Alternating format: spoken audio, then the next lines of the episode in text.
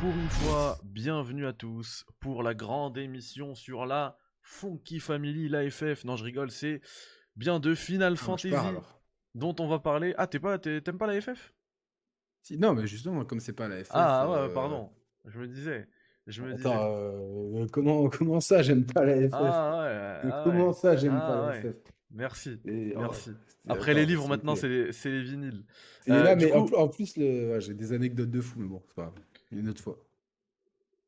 Alikoum salam à tous, salut à tous, Euh, salut tout le monde dans le chat, ça fait plaisir, vous arrivez, Euh, pensez à retweeter le petit tweet que Yannick a fait partir, c'est un peu le, CM euh, Yannick, c'est même le... Ce soir Yannick c'est le producteur de l'émission, c'est le réalisateur parce qu'il va pouvoir prendre bien plus la main que moi sur cette émission parce que, non pas parce que, enfin si je connais moins la licence que lui, mais je la connais, quand même pas mal, mais je dois vous avouer en début d'émission, alors je sais ça, ça fait pas vendre, mais je suis complètement rincé ce soir.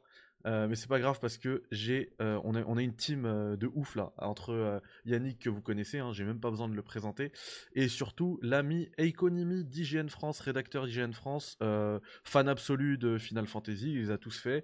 Et on va pouvoir en parler de manière sérieuse et profonde. Comment vas-tu, Eiko Bah écoute, ça va super bien. Merci beaucoup à vous deux de m'avoir invité dans ce, dans, dans ce petit tier dans cette petite tier list euh, qui s'annonce euh, juteuse. Ça va être cool. Complètement. Yannick, comment ça va? Ça va super bien, franchement, je suis super content d'être là. Euh, J'avais déjà fait une, une double rétrospective Final Fantasy sur, sur la chaîne avec euh, Doud, François et Julien Chiez. Et, et là, en fait, je suis très content de pouvoir euh, de Ça me proposer. dit un truc, euh, Julien Chiez, ça me dit quelque chose. C'est ouais, c'est un petit youtubeur euh, qui démarre. Et euh, on, on le salue euh, gentiment, évidemment. Et euh, c'est c'est super intéressant de pouvoir proposer un classement, évidemment. On va vous donner à chaque fois une petite mise en contexte. Ça ne sera pas une rétrospective, sinon il faudrait bah, plusieurs 72 heures, comme j'avais fait. Exactement, mais au semaine. moins. vous- ouais, Il faudrait, il l'émission, plus l'émission par Ouais. l'émission 2 et l'émission Returns, comme ils aiment faire. Exactement, exactement. Critics Returns, donc euh, voilà. Mais non, je suis grave content. Et puis en plus, euh, Final Fantasy, c'est c'est euh, c'est une légende du jeu vidéo, comme quasiment toutes les séries qu'on a qu'on a qu'on a évoquées dans nos dans nos quel est le meilleur pour l'instant. Donc euh, voilà, beaucoup d'auditeurs le réclamaient. Vous l'avez, vous avez votre votre fixe de Final, enfin votre tier list de Final Fantasy.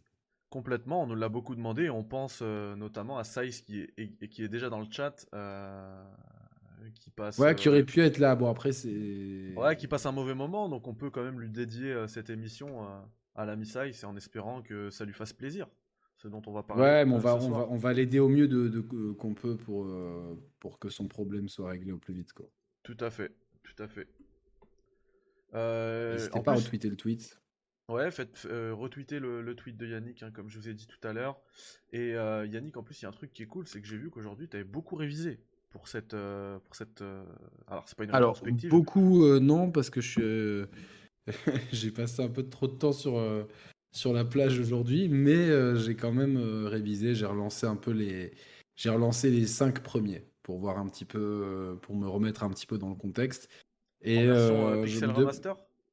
Hein? Non, non, non, moi, euh, pirate, euh, pirate émulation sur. euh, alors, je le mets, je le mets sur le Mac, euh, AirPlay sur la télé. Du coup, je joue euh, sur ma télé avec une manette Xbox via un Mac. Donc, c'est complètement camoulox, mais ça marche et ça marche bien. Donc... L'escroquerie totale. Hein? L'escroquerie totale, du coup. Bah, l'escroquerie en même temps, euh, ouais, c'est. Si je- Non, franchement, si j'avais un PC, je prendrais bien le Pixel Remaster. Parce que le problème, c'est que sur, sur, la, sur, les, sur l'iPad, les Pixel Remaster, je crois qu'ils sont pas jouables euh, à la manette. Et euh, j'ai vu plein de critiques négatives. Donc, euh, bon, j'attendrai qu'ils arrivent sur console. Donc, je l'ai fait dans leur jus. Je, je fais en plus des fan trad françaises. Donc, c'est plutôt cool. Et puis, c'est installé en deux clics, c'est gratuit, euh, c'est illégal, mais euh, qu'est-ce que c'est bon de transgresser la loi et d'être un. C'est la vie, c'est la vie qu'on a choisie, c'est la life. Est-ce que. Voilà. On te- on te jugera pas. on Non, euh, seul Dieu peut me juger, de toute façon. euh, only God can judge me. C'est clair. Euh, Est-ce que tu les avais eus, ces, ces premiers FF Est-ce que tu les as déjà possédés? Ou Enfin, allez, si tu veux, je, je reformule la question. Par quel Final Fantasy as-tu découvert la saga? J'ai découvert la saga avec Final Fantasy VI sur Super Nin- Nintendo. Donc, euh, je crois que c'était Final Fantasy 3 version américaine. Après, j'étais un petit peu jeune et je n'avais pas une suffisante, euh, une maîtrise de l'anglais suffisante. Donc, c'est vrai que j'ai- pas beaucoup approfondi.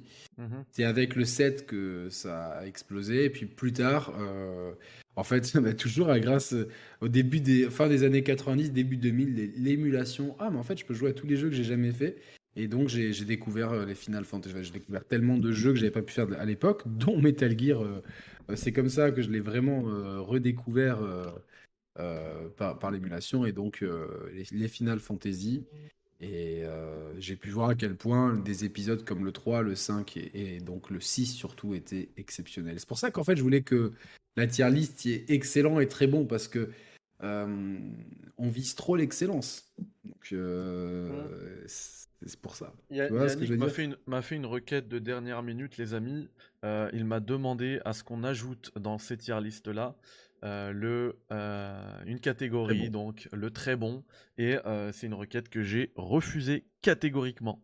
Euh, parce J'étais que... ah, mince, je me suis dit là il va accepter et tout. Non, non, parce que c'est justement là le sel de cette émission, c'est de devoir faire des choix et euh, de rétrograder certains jeux. C'est comme ça. Parce que ça serait trop facile. Parce que sur les autres, euh, les autres, les autres euh, émissions qu'on a fait ensemble, Yannick, euh, pareil, a mérité aussi euh, à chaque fois une, euh, une catégorie entre deux. Alors, on l'a, c'est vrai, on l'a offerte cette, cette, cette entre-deux avec, euh, avec Zelda. euh, quand on a ouvert la, la catégorie euh, Triforce, euh, mais c'est tout. Ce sera la seule exception, parce qu'après, ça c'est plus une exception. Allez, on refait une exception pour, euh, pour Link, comme toujours. C'est- ouais, ouais, ouais, on lui a pas laissé le choix là en même temps. J'avoue. Le... On a que Alors pour que- le blondinet, hein, c'est vraiment injuste. Alors que, alors Qui- que qui- qui est roux, personnellement, en c'est plus pas dans- ma- C'est pas une saga de cœur pour moi. hein. Ah, Zelda, tu vision. vois. Donc, C'est- euh, c'est pas. Ouais, mais pour, pour les invités ça l'était donc. euh, Ouais, voilà. tout à fait. Je voulais faire un geste. mais je ferai pas de, je ferai pas de geste pour Final Fantasy. En plus, ils veulent nous tabasser avec des NFT. Donc, je vois pas pourquoi je leur ferai un geste. Mais non, c'est pas eux. Mais si. C'est pas Konami. Ah si Ah non, le patron Square. de Square Enix, il a annoncé aussi la couleur. hein. Lui, il est. Ah merde, putain. All-in bah, sur, le L- all-in sur le NFT. hein. Ah oui, Square, ils sont même encore plus chauds sur le NFT. Ils ont Ah dit bah. qu'ils voyaient Ah, l'avenir ils, en vont NFT. pas, ils vont pas se traîner. En fait, tous les Japonais, tu vois, genre, euh, il y a- il y a- je pense qu'il y a un... Ils ont fait une réunion secrète, genre l'Akatsuki, avec tous les patrons de, de studio, et il y a un financier qui est arrivé en leur disant I'm gonna print money with this. Et ils ont été là, ok, d'accord, et on le fait tous. Et en fait, euh, quand tu vois l'argent. Alors, Booba a quand même fait plus d'argent que, que Konami, donc euh, il y a quand même une justice dans ce monde. Mais euh, Konami a quand même fait du beurre avec des pixel art et des, des morceaux de musique vieux, vieux de 30 ans. Donc, euh, euh, tout est possible. Le, le bon coin, c'est Asbin, en fait. Voilà, donc. euh, Et vous avez le, le l'emote, euh, dédié au NFT, au Bitcoin, à la crypto-monnaie et à la blockchain dans, eh ben, dans le chat. Je l'avais ajouté.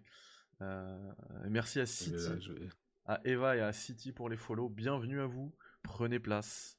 Euh, il va être temps de euh, s'attaquer au tier list, les amis. hein.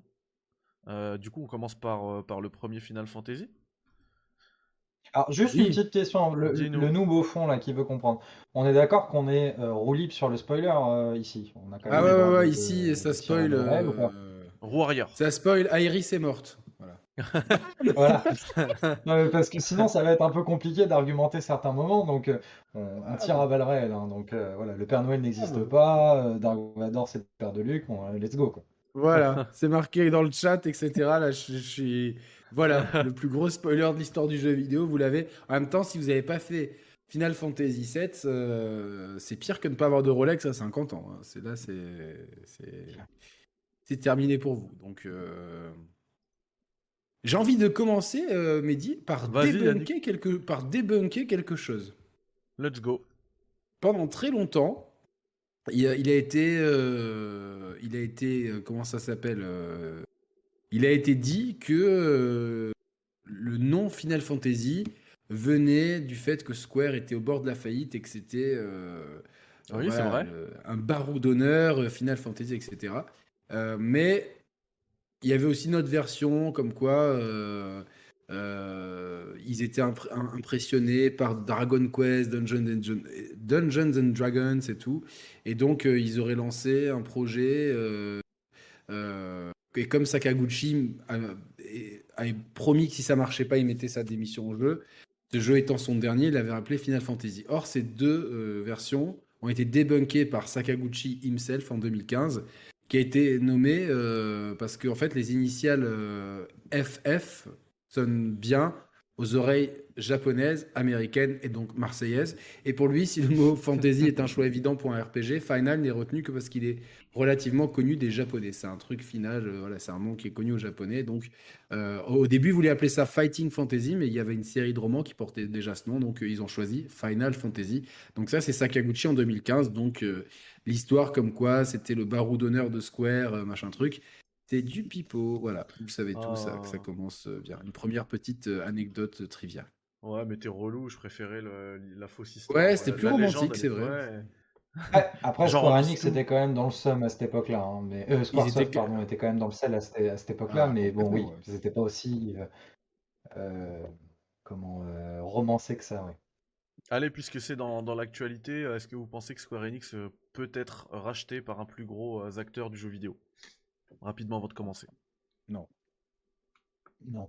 Ils lâcheront pas. Ils sont pas. Parce que c'est vrai que pour vendre, il faut qu'on soit vendeur. Il faut qu'on trouve quelqu'un qui soit vendeur. Des acquéreurs, je pense qu'il y en a, il y en a qui. qui veulent. euh, tu peux toujours faire des OPA, etc., des conneries comme ça, mais c'est risqué.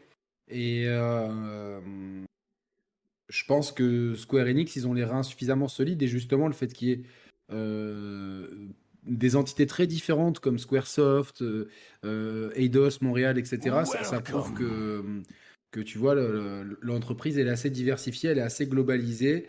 Et je pense qu'elle a, euh, ça lui apporte une capacité d'adaptabilité que n'ont peut-être pas d'autres sociétés euh, qui s'entêtent à faire des jeux à la con, euh, Ubisoft par exemple.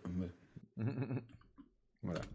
Parce que j'ai té- j'ai testé euh, Extraction et euh, c'est pénible comme jeu. c'est pas bon. C'est pénible, c'est pénible. Voilà, c'est mon avis après. euh, c'est dommage.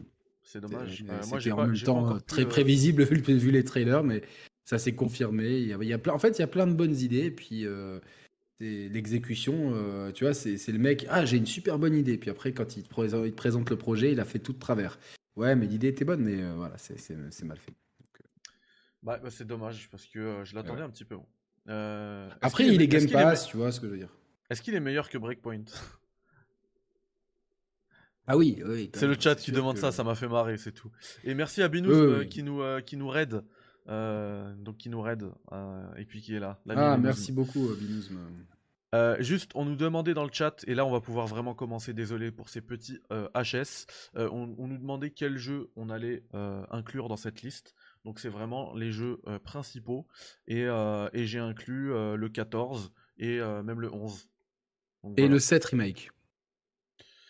Euh, le 7 remake, c'est vrai que tu m'avais demandé de l'inclure, est-ce que je Ah, il faut l'inclure. Mais vraiment, euh, parce que est-ce qu'on peut le, est-ce qu'on peut ne pas, le- euh, est-ce qu'on peut le compter euh, avec le 7 ou tu, veux le- tu le veux vraiment en- Pour moi, ils sont, il faut les mettre à part. C'est obligatoire. Il est pas dedans mais- et je peux pas le rajouter. T'es d'accord avec moi, euh, Aiko? Bah oui et non, car c'est il fait partie d'un sorte d'univers étendu et qui regroupe en plus les suites qui sont sorties, quoi, c'est je sais pas. Je, je reste neutre Ah là-dedans, ouais, mais il fait euh, le Suisse. il a sa il a sa place, mais tout comme par exemple euh, Crisis Core aurait pu avoir sa place aussi dans, dans cette tier list du coup. Il fait le Suisse au moment où un Suisse nous rejoint, Nico, qui nous dit salut Ouais, l'équipe depuis la Suisse. ouais.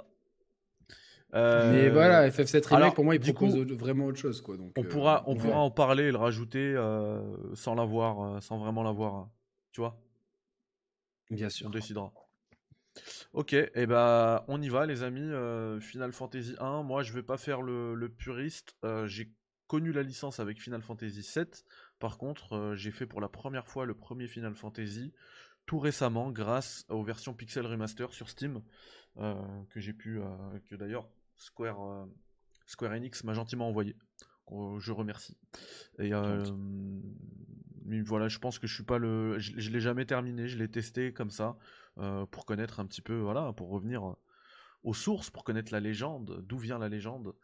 Et euh, bah, c'est un bon petit jeu, je pense. Après, voilà, je ne suis pas allé bien loin, euh, donc je pense que je suis pas le, le, plus à même d'en parler. Est-ce que vous avez fait, vous deux, le premier Final Fantasy Eiko? Je te laisse la parole. Oui, moi j'ai fait le premier Final Fantasy. Alors, juste pour mettre du contexte, c'est pareil. Moi j'ai. Alors, officieusement découvert Final Fantasy avec FF6, mais j'étais trop petit, j'étais pas vraiment conscient du jeu auquel je jouais. Puis j'ai joué à FF7 et j'ai découvert plus tardivement qu'en fait j'avais joué à un épisode avant, quoi, bref. Oui, je vois bien. Euh, donc moi, Final Fantasy 1, je l'ai fait lors de la sortie. C'est ça que je voulais regarder aujourd'hui. J'ai complètement oublié de regarder euh, d'une édition qui était sortie sur PlayStation 1. Je crois autour de la sortie d'FF9 de mémoire, euh, où il y avait eu des, les collections des épisodes qui étaient sortis.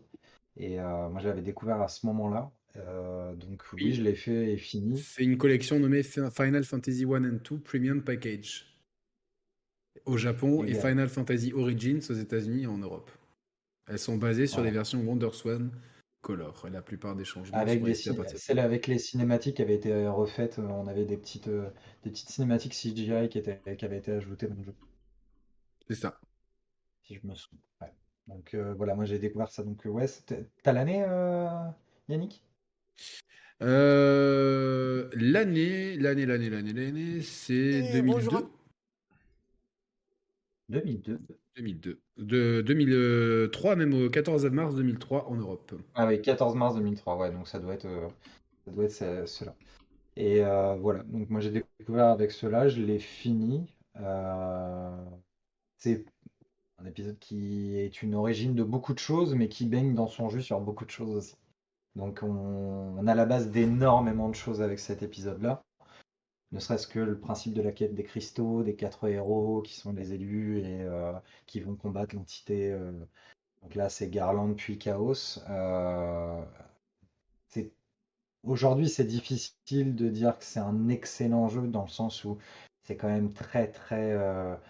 c'est un jeu qui est sorti sur, NES, donc qui vraiment a vieilli. C'est pas le jeu que je refais le plus souvent, moi personnellement, parce que l'histoire est trop basique pour moi et euh, voilà, c'est vraiment très très classique. Quoi.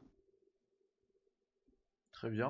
c'est pareil, je l'ai fait une fois pour l'histoire et je pense que je suis même pas allé au bout parce que c'était un peu un peu redondant, mais il y a quand même beaucoup de choses qui sont posées euh, notamment euh, les cristaux qui reviendront souvent, euh, les invocations qui sont pas des invocations mais qui sont des, des boss. Voilà, il y a déjà le, premier Cid apparaît là-dedans. Il n'y a pas encore les chocobos. On a déjà la bande de, quatre héros et surtout on choisit une classe et un nom pour les personnages. Donc c'est vrai que les personnages n'ont pas vraiment de background, mais euh, on a déjà un système de classes. Il y a six classes dans le, jeu originel le guerrier, le moine, le voleur, le mage blanc, le mage noir et le mage rouge, du, vraiment le plus, euh, euh, plus cliché possible par rapport au, JRPG avec un système de, tour par tour, avec des, des, des, HP, des MP, etc. Donc voilà. Il n'y avait pas les MP. Justement. Ah, il n'y avait pas les MP Les MP n'étaient pas encore là. Non, non. Et pour te corriger, le, le premier seed arrive dans le 2.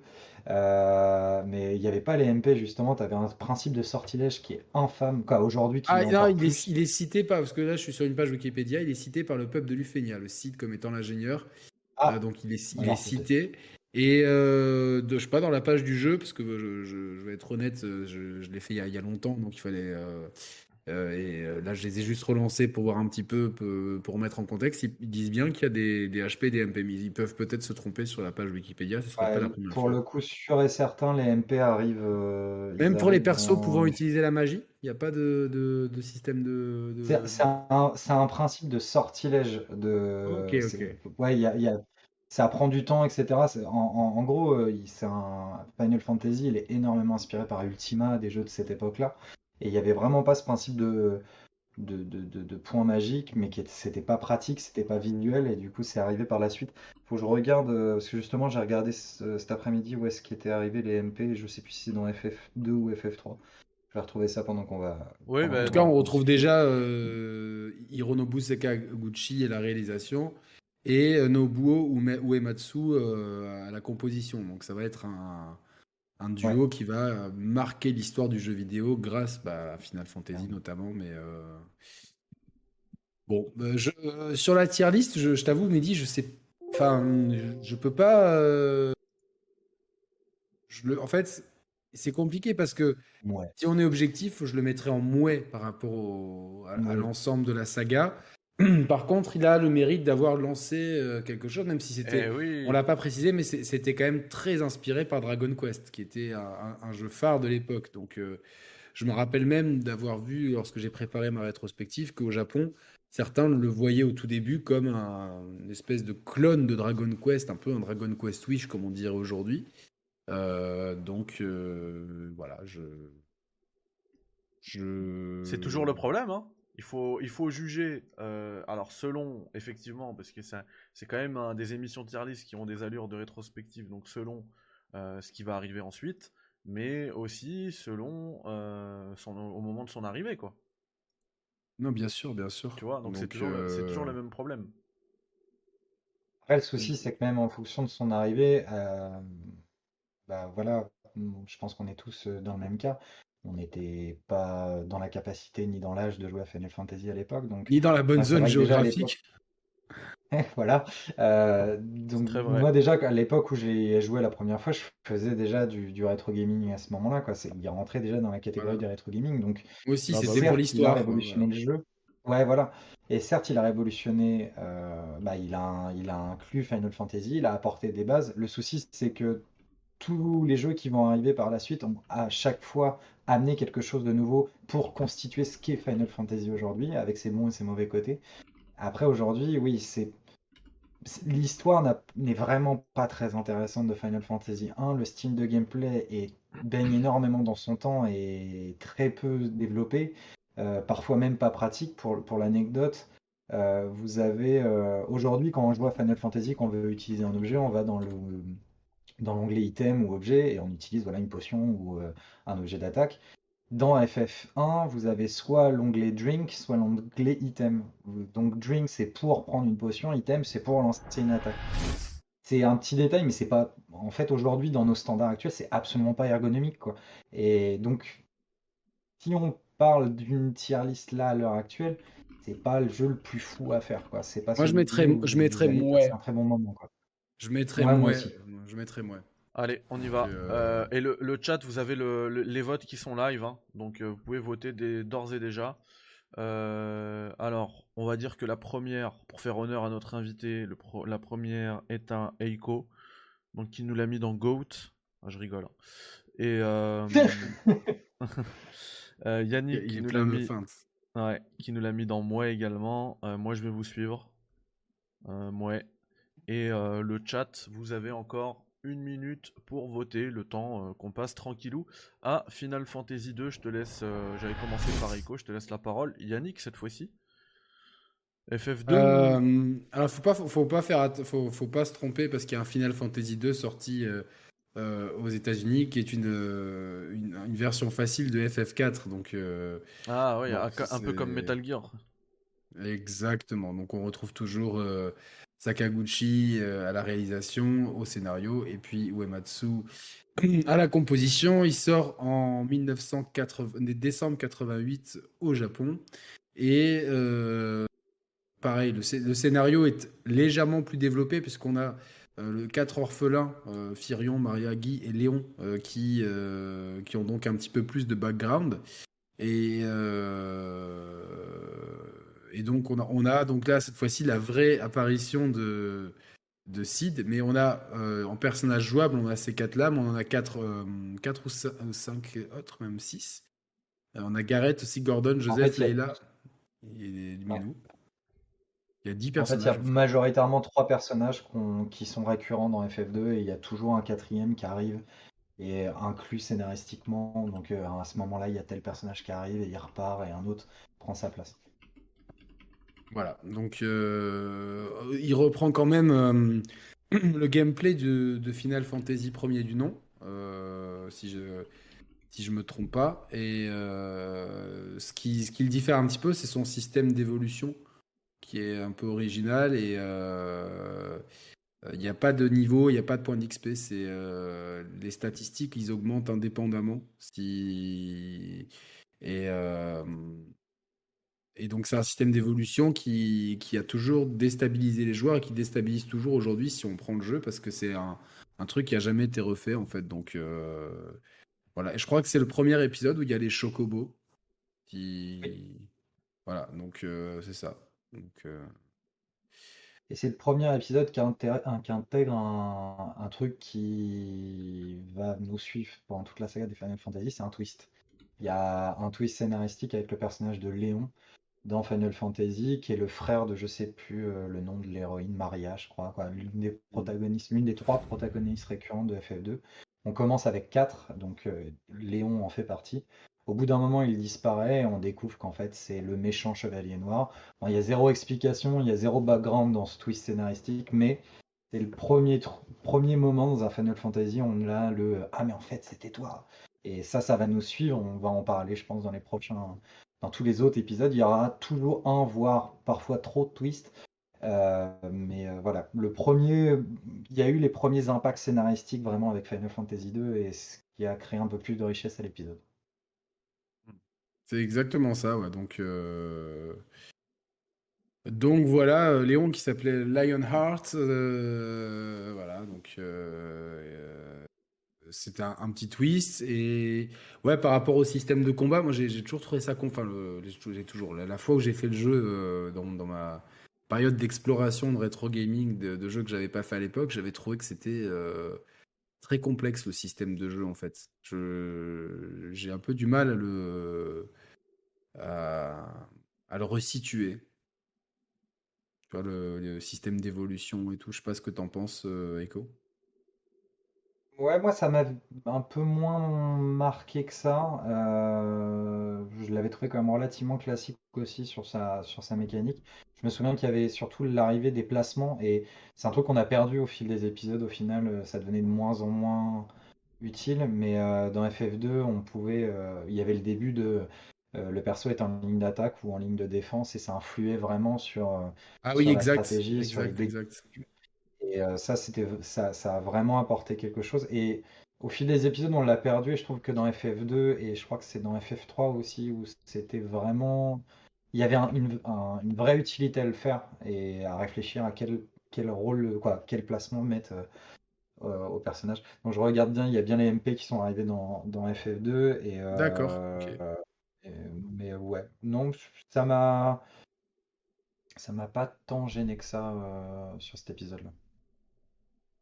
Vous êtes incroyable. Moi personnellement, c'est un épisode qui m'a qui m'a vachement quoi, qui m'a plutôt plu moi personnellement euh, parce que c'était vraiment le premier le travailler un peu plus l'identité des personnages. Moi c'est ce que je alors il y a plusieurs euh, catégories je pense aussi euh, dans ce que l'on attend dans, dans, Final Fantasy surtout à cette époque-là. Et moi je cherchais cette, bah, un peu de lore, un peu d'histoire pour chaque personnage et là on travaillait un petit peu plus les les, persos, c'était plus intéressant. Il y avait le principe de classe était, était moins, moins important. il, va revenir. Ouais. Il n'y a pas de système de job, non? Non, non, il n'y a pas de système de job. Alors, ils ont des rôles, les personnages ont des rôles chacun. Euh, ils ont une identité quand même. Il y en a un qui est un voleur, donc il a des compétences de voleur, etc. Mais c'est, on peut pas switcher, on peut pas choisir autre chose comme ça. Donc euh, euh, voilà, les, chaque personnage ont leur, euh, ont leur identité. Donc ça a permis de travailler un petit peu plus dessus. Après, bon, ça reste encore balbutiant. Donc ça reste un bon souvenir de jeu, moi personnellement. Mais voilà, pareil, c'est un jeu qui, comme tu disais, Yannick, est sorti en 88. Donc ça baigne encore dans son jus. Il y a très peu de temps qui sépare la, sortie d'FF1 d'FF2, donc il n'y a pas une évolution stratosphérique entre les deux épisodes. Mais on a ce début de scénario, on a ce début d'influence Star Wars qui est ultra, euh, ultra présente et qui va l'être de plus en plus au fil des épisodes. Mais voilà, au moins on voit à l'instar de ce qu'on disait sur FF1, FF1 a probablement instauré, hormis le principe des cristaux, énormément instauré de choses en termes de gameplay, de ce que va devenir Final Fantasy en termes de gameplay. Et FF2 a montré que, ok, maintenant on va se concentrer sur de la mise en scène, euh, un peu plus de scénario, un peu plus de lore, et un monde un peu plus riche par rapport à ça via l'écriture. Et bah, en fait, avec la fusion des deux, on a euh, ce que va être pendant les nombreuses prochaines années la, licence Final Fantasy en fait. Alors pendant que Eiko parlait, j'ai mis parce que le chat a voté, a mis Final Fantasy 2 en mouet, et maintenant ça va être à votre tour les amis. Eiko, on passe sur ta tier list FF2. On rappelle que tu as mis le premier dans mouet. Ah, moi personnellement, FF2, je l'ai mis en bon. Très bien. Parce que euh, parce que c'est un épisode que j'ai déjà refait, que je prends plaisir à refaire.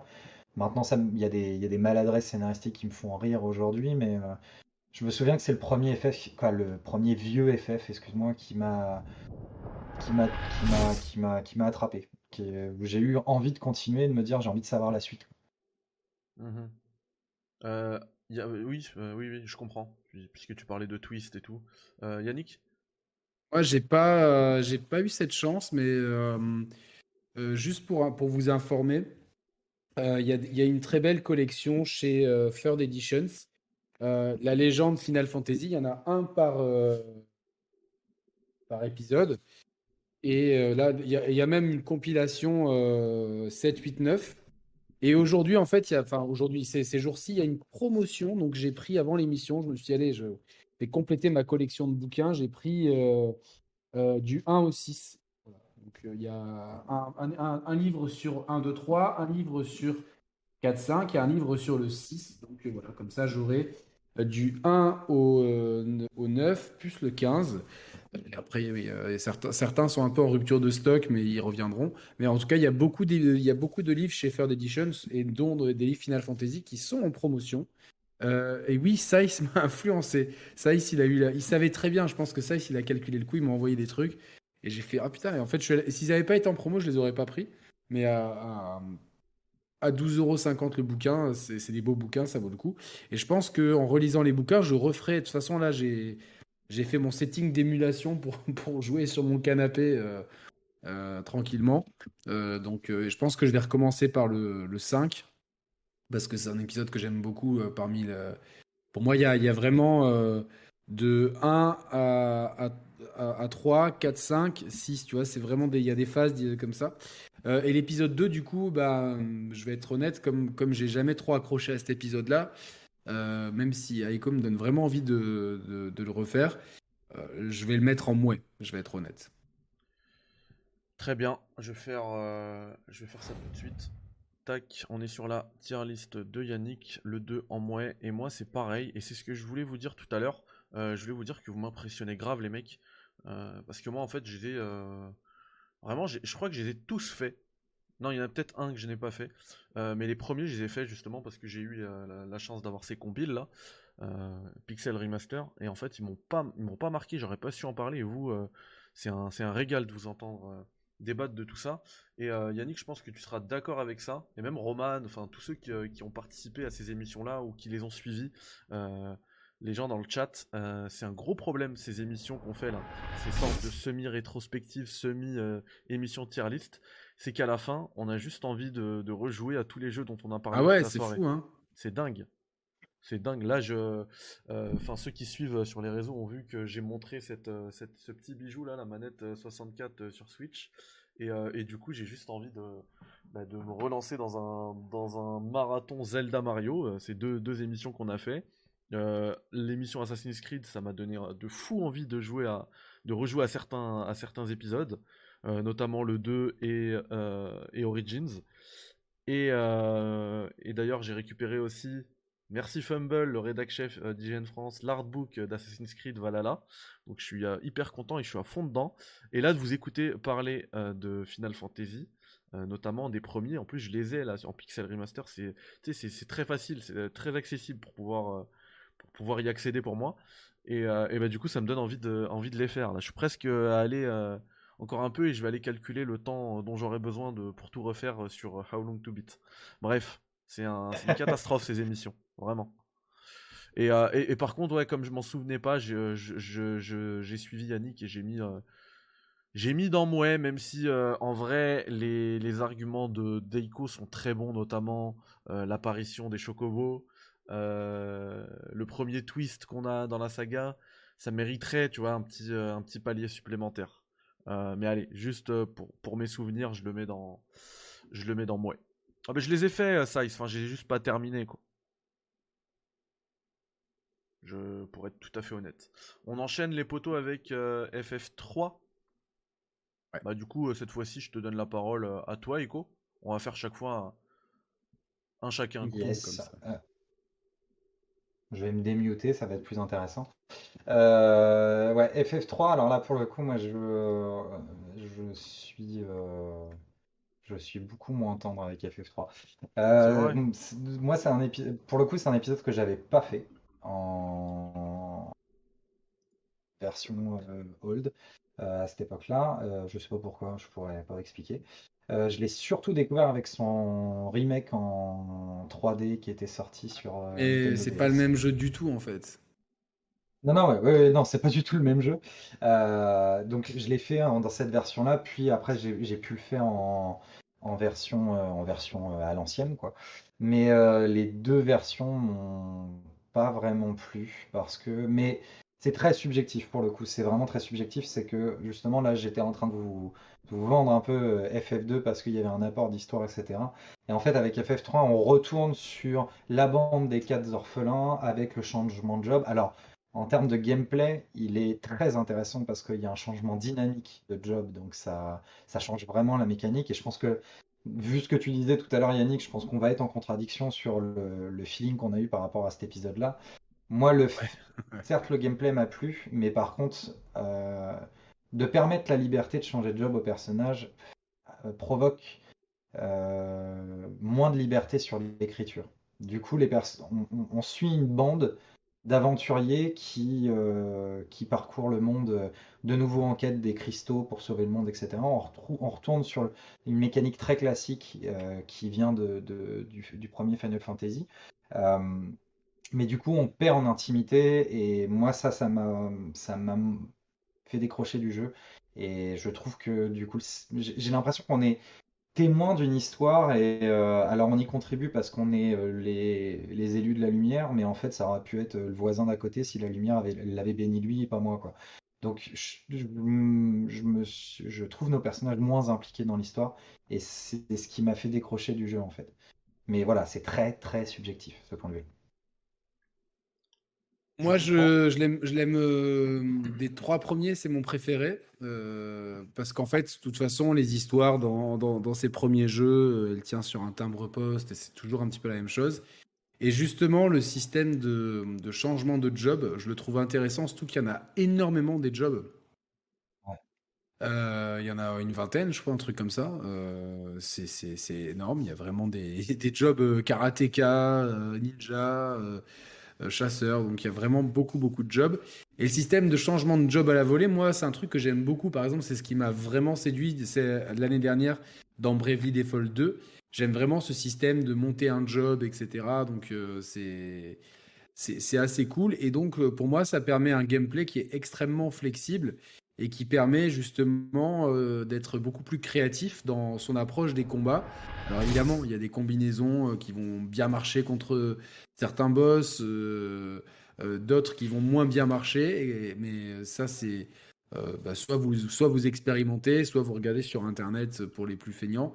Mais en tout cas, je trouve que de monter tous les jobs à fond pour tous les persos, c'est super intéressant, super gratifiant et ça permet d'avoir une espèce de dream team à la fin, espèce d'équipe d'experts, un peu les expandables, euh, voilà. Et je trouve que je trouve ça moi plutôt plutôt cool et et du coup je le mets euh, je le mets euh, je le mets. Tu peux me remonter les catégories? Bien évidemment. pour Bien gagner évidemment. du temps, pour gagner deux secondes. de réflexion. En même temps, je vous mets, euh, Ouais. je vous mets le, le sondage en live, les amis, et ça me permet aussi de saluer Sarah dans le chat. Wa alaikum salam, bienvenue. Euh, alors, Est-ce que quelqu'un les a fait sur les. les- Ouais, vas-y. J'allais juste dire pour l'anecdote, c'est avec l'épisode 3 qu'on a vu les premières invocations euh, invocables. Oui, Et, euh, exactement. l'arrivée des Mogs exactement. aussi. Exactement. Donc, euh, des invocations qui étaient des boss à l'époque. Et, euh, Ouais. Donc, euh, ça, c'est pas ma tier list. Je crois que c'est. Oui, bah c'était pour te montrer les, euh, ce qu'il y avait quoi. Les catégories. Ouais. euh, je vais le mettre en bon. Je vais le mettre en bon, moi, le 3. Très bien. À toi, Ico. Par contre, elle, les, euh, les Ah artworks, bah. enfin les, les, les jaquettes, les covers là, euh, ils sont magnifiques. Je les trouve Ah magnifiques. De toutes. hein. Ouais, ouais, les artworks Bah, qui sont magnifiques. Ah, euh... moi, il est entre moi et Éclatax, quoi. C'est. Ah. Non, je, je peux pas le mettre en Éclatax parce qu'il a amené quand même des choses. Il est pas Parce t'es un inutile gros fanboy. aussi. Et...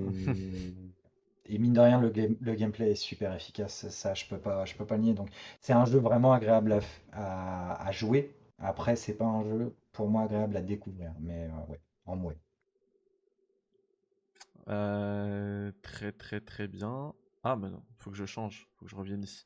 Voilà, en mouet. Euh, alors moi, ça va être en mouet aussi parce que ça m'a pas marqué. En vrai, vraiment, si j'avais rajouté une catégorie pas jouée, je pense que je les aurais quand même mis dedans parce que je me souviens vraiment pas. Alors que je les ai fait il y a pas longtemps, mais je les ai pas finis. Du Ouais. coup, ça m'a pas marqué en fait. Et le chat l'a mis en bon. Le chat est d'accord avec Yannick en bon. Voilà. Euh, avant qu'on passe à FF4, je veux juste préciser un truc dans le chat. S'il y a un sub à offrir ce soir, c'est pour Sarah, les amis. Voilà. Juste. Et euh, moi, j'ai une question vraiment importante pour le chat. Parce que je sais qu'il y a des Pixel Remaster qui sont sortis sur PC et sur iOS. Euh, et peut-être même Android, si, si je me trompe pas. Euh, Android aussi. Du coup, euh, je me tâte parce que je sais qu'il y a des ajouts sympas. euh, notamment la progression qui est un peu plus lissée, etc. Un peu plus dynamique et tout. Donc, ce qui permet de passer plus de temps. Par contre, est- est-ce que quelqu'un a testé sur iOS ou Android le jeu? Est-ce que les manettes sont compatibles? Parce que si c'est, on m'avait dit oui, mais puis on m'a dit non, donc je suis un petit peu. Moi, jouer au tactile, c'est c'est, hors de question. Les musiques aussi, hein. C'est un super ajout par rapport au Pixel Remaster. Les versions Pixel Remaster. Bah, les musiques sont remasterisées. Ah ouais, moi j'aime bien les musiques d'origine, surtout ceux des épisodes Super Famicom. J'aime bien le, le chipset sonore Ouais, mais Sony de la Super ouais. Famicom. Ouais, mais t'as quand même un feeling d'origine qui est. euh, c'est pas, tu vois, c'est pas du, du truc tout moderne, tu vois. Mais en, en termes de qualité, Par je trouve contre, que c'est beaucoup mieux. pique les yeux, hein, quand même. Ouais, c'est euh, 15, 15 ou 20 balles le jeu, donc euh, Ah ouais, euh, là, je vois sur Steam. C'est Square, euh, hein. 18 euros Final Fantasy 3. C'est Square, hein. c'est ça. Ouais. Donc, euh, C'est euh, c'est- c'est- c'est- c'est ceux qui ont euh, proposé des jeux, euh, des jeux sur PC à 80 balles. Ouais. Non, mais je veux juste, voilà, Sur voilà, juste voir la, joua- la jouabilité, ce que ça donne, parce que euh, ces Pixel Remaster, je sais pas ce qu'ils attendent pour les balancer sur console et sur, euh, Twitch. euh, sur Twitch. Alors oui, mais je peux les avoir gratuits, mais euh, ça, c'était bien gentil, mais comment je peux les avoir gratuits? Moi, je jailbreak pas mon iPad. Et ça, dit aussi, les musiques sont incroyables dans les Pixel Remaster et certains décors refaits. Voilà. Mais euh, je m'en fous. Pour la jouabilité, il euh, n'y a, y a pas de réponse. Ouais, les gens l'ont- à, à Voilà. 18 euros, il n'y a pas eu beaucoup d'acheteurs, je pense. Ouais, non, voilà. Bon, écoute, ça, si, si t'as moyen de me le faire gratuit, euh, euh, sans que je jailbreak euh, quoi, mon iPad. Ah, euh, sinon, t'as ton, euh, t'as ta, hum, comment dire, t'as ta, ton Steam Deck qui va bientôt arriver. euh, Ah ouais, j'avais oublié ça. Ouais, c'est ça. Ah, C'est ce que je suis en train de me dire aussi, c'est que s'il arrive pas sur Switch, ça va se finir en, en Steam Deck cette affaire. Et être obligé de refaire les Yankee à ce prix-là, mais bon. Euh, ça, il bah, dit on non, c'est pas de, pas de jailbreak. Ouais, mais la Je PK t'expliquerai comment euh, et pas de manette sur iOS. Ok, donc ouais, ça. Mais merci. Merci le chat. Bon, merci, pour ce, pour ce, cette belle précision. euh, du coup, euh, voilà. Donc, Du euh, coup, Final Fantasy 4. Et cette fois-ci, c'est Yannick. euh, j'ai très peu de du- souvenirs à part. J'envoie du rythme.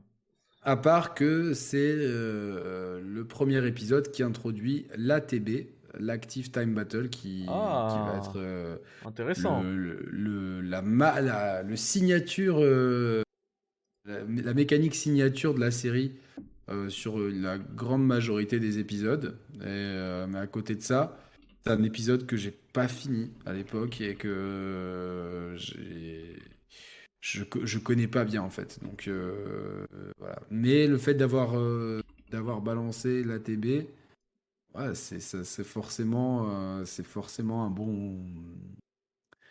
C'est forcément. On, L'Active Time Battle, c'est un- une mécanique tellement importante pour la, la série que je ne pourrais pas le mettre autrement que dans bon.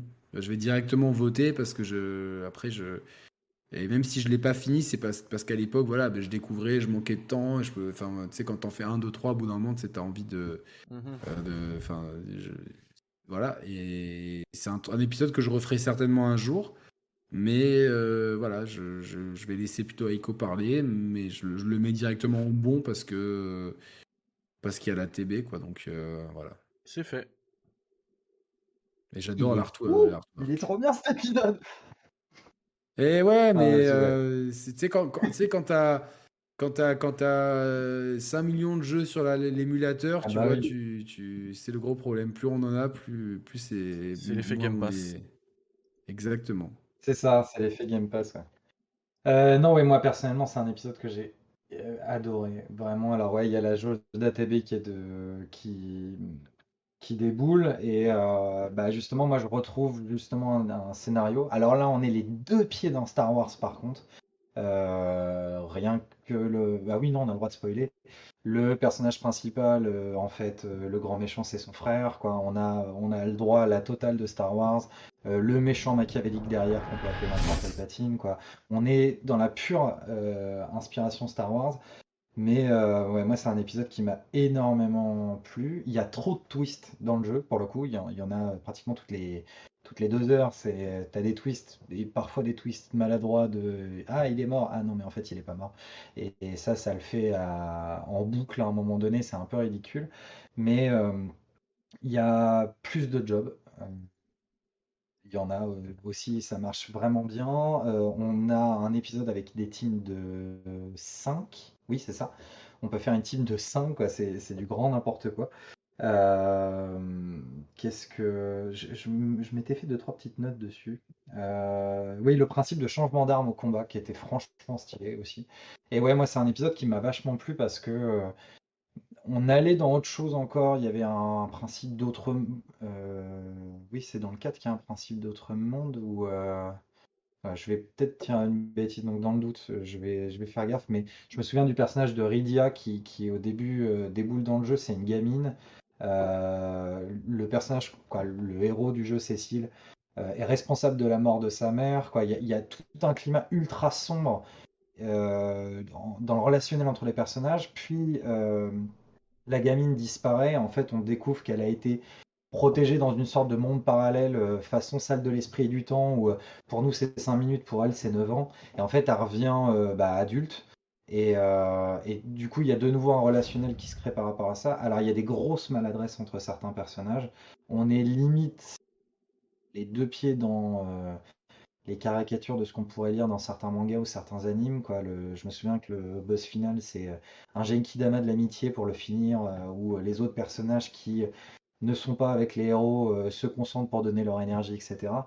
Mais moi, c'est un épisode qui m'avait vachement plu parce que euh, il était à la fois plus sérieux, à la fois débridé par rapport aux standards déjà qui s'étaient un peu dans lesquels il s'était un peu coincé avec les trois précédents épisodes et on sentait un peu plus de liberté et un petit vent de, de nouveauté dans la manière d'approcher l'histoire et moi ça m'avait vachement plu et, euh, puis ouais le principe de la team de cinq personnages là c'était complètement dingue et, euh, et voilà, là je regardais, on a euh, 3, 6, euh, 7, 8, 9, 10, 11, 12 personnages entre guillemets jouables. Donc ça commençait à être un beau roster aussi. Et euh, c'était vraiment vraiment intéressant. Et ouais, des, petits, retournements de situation dans le scénario qui étaient vraiment cool. C'est un jeu qui baigne aussi dans son époque, donc qui est un peu cliché sur certains trucs. euh, mais ouais, moi ça reste un épisode que j'ai vraiment apprécié. J'ai vraiment trouvé cool et la musique de FF4 est franchement stylée. Et, euh, et voilà, ouais, moi j'ai vraiment vraiment apprécié cet épisode-là. Ah, Très cool. bien, Bah, et ça puis- donne envie de le refaire, hein, franchement. euh, Grave, grave. C'est ça, le... c'est vraiment problématique cette émission. Euh, du coup, tu le places où, Echo? Euh, bah dans, ouais, dans bon, voire même très bon. Voire même excellent. Euh, Voire même GOAT. Attends, c'est quoi ta tier list? C'est bon, très bon, GOAT, c'est ça? Non, non, GOAT, excellent, bon, mouais, éclataxe. Bon, excellent, GOAT. Donc, euh, alors, ouais, non, on va le mettre dans bon. On va le mettre dans bon. Allez, dans bon. Très bien. Euh, le 4 AF, c'est quoi? Euh, le 4AF, c'est une suite qui est sortie un petit peu plus tard. Euh, nous, on y a eu le droit que dans l'épisode de PSP ou je sais plus quand est-ce qu'il était sorti. En gros, ça a rapporté un petit peu d'histoire par rapport à, à FF4. Euh, c'était une sorte de bah, première suite, en Alors, gros, Size, à- Size dans le chat nous dit c'est The After Years en... sur Ouais. PSP. Ouais, donc c'est ça, sur PSP. Et voilà, ça, ça, ça continuait un petit peu l'histoire euh, post-fin de, de FF4, où on en avait on en apprenait un petit peu plus sur l'histoire. Euh, pour moi, c'est deux épisodes à mettre ensemble. hein. C'est, euh, y a pas non plus, euh, ça apporte pas non plus. Enfin, ça apporte des choses scénaristiques. Donc, il n'y a pas de chamboulement en termes de gameplay ou de choses comme ça. C'est une suite directe. C'est pas, c'est pas aussi important comme suite que j'ai vu qu'il y avait euh, FF10-2 dans la liste. C'est moins, c'est un titre moins important en termes de contenu et en termes de durée de vie que FF10-2 par exemple. Très bien. Bah écoute, moi celui-là, je vais le mettre dans sur ma... dans ma tier list, je vais le mettre dans Mouais. Euh, mais c'est juste c'est juste parce que je m'en souviens pas. Je me souviens pas en fait. Ça m'aurait j'ai pas dû aller j'ai dû j'ai dû j'ai dû jouer une heure quoi parce que tout ce tout ce dont tu parles, ça m'aurait marqué hein, moi qui kiffe la SF. Euh, si tu me fais un Final Fantasy Ouais, euh, c'est Mass un Effect. épisode qui est un... C'est un, c'est un épisode qui est un peu poussif. Euh, pendant quelques temps, on- bah, ne serait-ce que le personnage de Cécile, il commence en étant chevalier dragon et après il va devenir un, un paladin, euh, un guerrier de lumière, je sais plus comment il est euh, classé, mais il change littéralement de classe. Et euh, c'est il y a un apport scénaristique, etc. C'est c'est expliqué dans, dans le jeu, mais ouais, c'est un peu poussif là-dessus, mais il y a, on commence à avoir des, des petites allusions à l'horreur de la guerre, ce que ça implique, ce que ça provoque, etc., qu'on va voir euh, bah, par la suite se développer dans plusieurs, surtout un épisode. Et, euh, et voilà. Bah super, Euh, on enchaîne avec F. euh, du coup, vous voulez qu'on fasse 4 After Years? Moi, je connais pas ça, donc euh, Ouais, je connais pas. Bon. faisons. euh, Personnellement, je- je- il n'y a pas grand-chose de plus à ajouter que ce qu'on disait là. Ce que t'as dit, ouais. Ok. Bon, ben, on le, on le laisse de côté ou, ou on le met dans Éclataxe. Euh, du coup, ouais, FF5. euh, cette fois-ci, je te donne la parole à, bah, à toi, Echo, encore. Let's go. Euh, Final Fantasy V. Sorti il y a pas longtemps. C'est Alors celui, que- FF5, justement, moi. celui que j'ai fait le plus récemment. Pardon? Parce qu'il est sorti, euh, il est sorti il y a pas longtemps en version Pixel Remaster. Du coup, c'est celui que j'ai fait le plus récemment. là. Euh, il est sorti en Et c'est novembre. celui il me que moi je vais mettre dans Éclataxe. Ouais. Oh là là. Le premier Éclataxe Ah qui mon tombe. dieu, c'est une parodie ce jeu, c'est une parodie. Mon dieu. Ah non, je, je déteste FF5. Je déteste FF5. On parle bien d'FF5 là, on n'est pas sur FF6. FF5. Non, c'est bon. FF5. Non, non, non. Euh, non, moi j'ai j'ai pas du tout aimé FF5 que je trouve, euh, je trouve pas ouf. Après, il y a le. Mais encore une fois, c'est.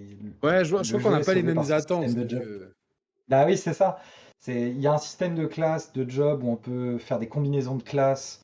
Ça, Et ça, du coup, c'est stylé en termes de gameplay. Bah oui, voilà, c'est stylé en termes de gameplay. Par contre, l'histoire est à chier. Je suis désolé, l'histoire, elle, elle a pas de forme. C'est. Ouais, mais Voilà, ouais, moi je c'est un- vois, à la limite, donc. Bah oui, c'est pour ça. Euh, pour l'anecdote, la TB était bien évidemment de retour et elle devient visible dans FF5. On a Avec vraiment une la barre petite en jauge dessous, qui euh, apparaît. Ouais, voilà. Euh, après, il y a énormément de, de quêtes annexes, il y a plein de choses à faire. Euh, mais ouais, moi, c'est un épisode qui m'a. euh, c'est- pour être honnête avec vous, c'est l'épisode où j'ai j'ai rematé du gameplay, j'ai rematé du, du lore cet après-midi pendant que je bossais pour, euh, pour me le remettre de, en mémoire parce que j'avais plus aucun souvenir de l'histoire. Et quand j'ai regardé le récap, je me suis dit, ah oui, je me souviens pourquoi je m'en souviens plus. Parce que je. Ouais, moi j'ai besoin quand même des jeux comme ça qui demandent quand même un certain temps, euh, un certain, un certain investissement, parfois un peu de level up.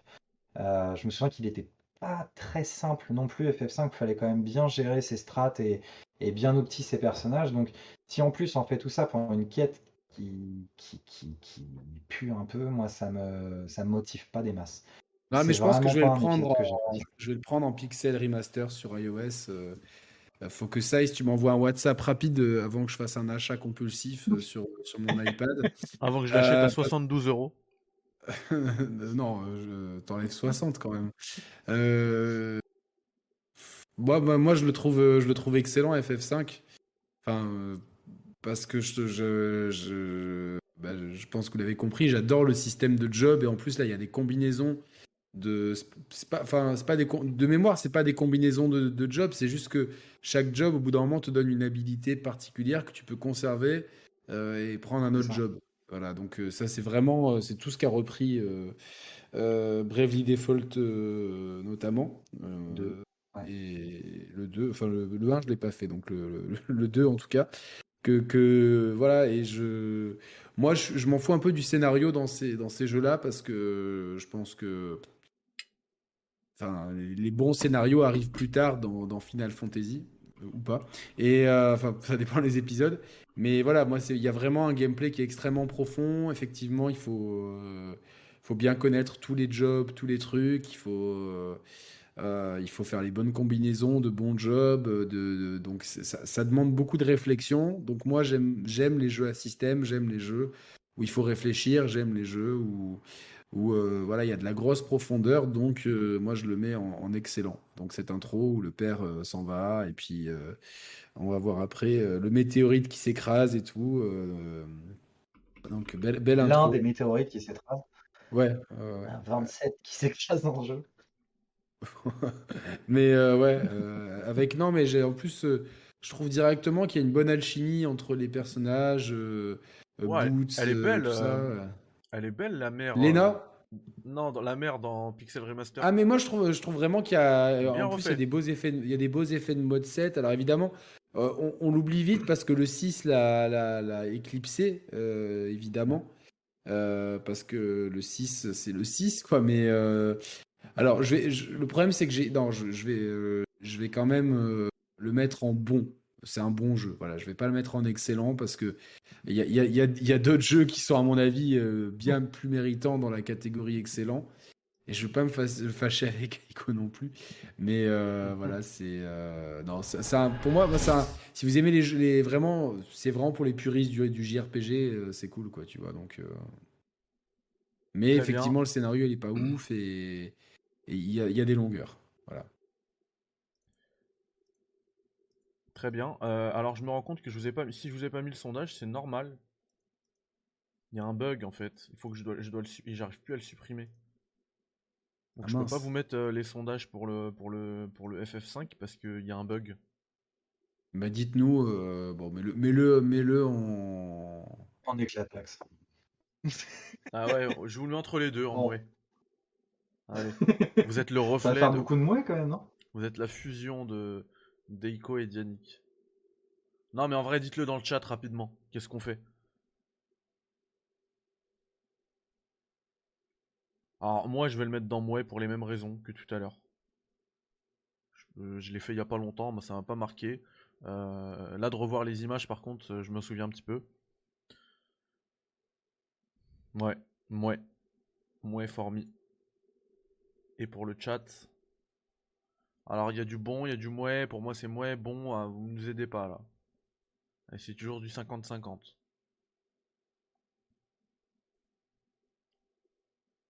En, en ouais, Osef, ok, c'est-à-dire en mouais plutôt. Allez, mouais, c'est bon, allez. C'est vendu, mouais. Alors là les gars, on va parler euh, probablement du Final Fantasy le plus éclataxe qui soit. On parle d'FF6. Yannick, tu veux la parole? Que je viens d'entendre là. Ah, c'est une petite, euh, petite provoque.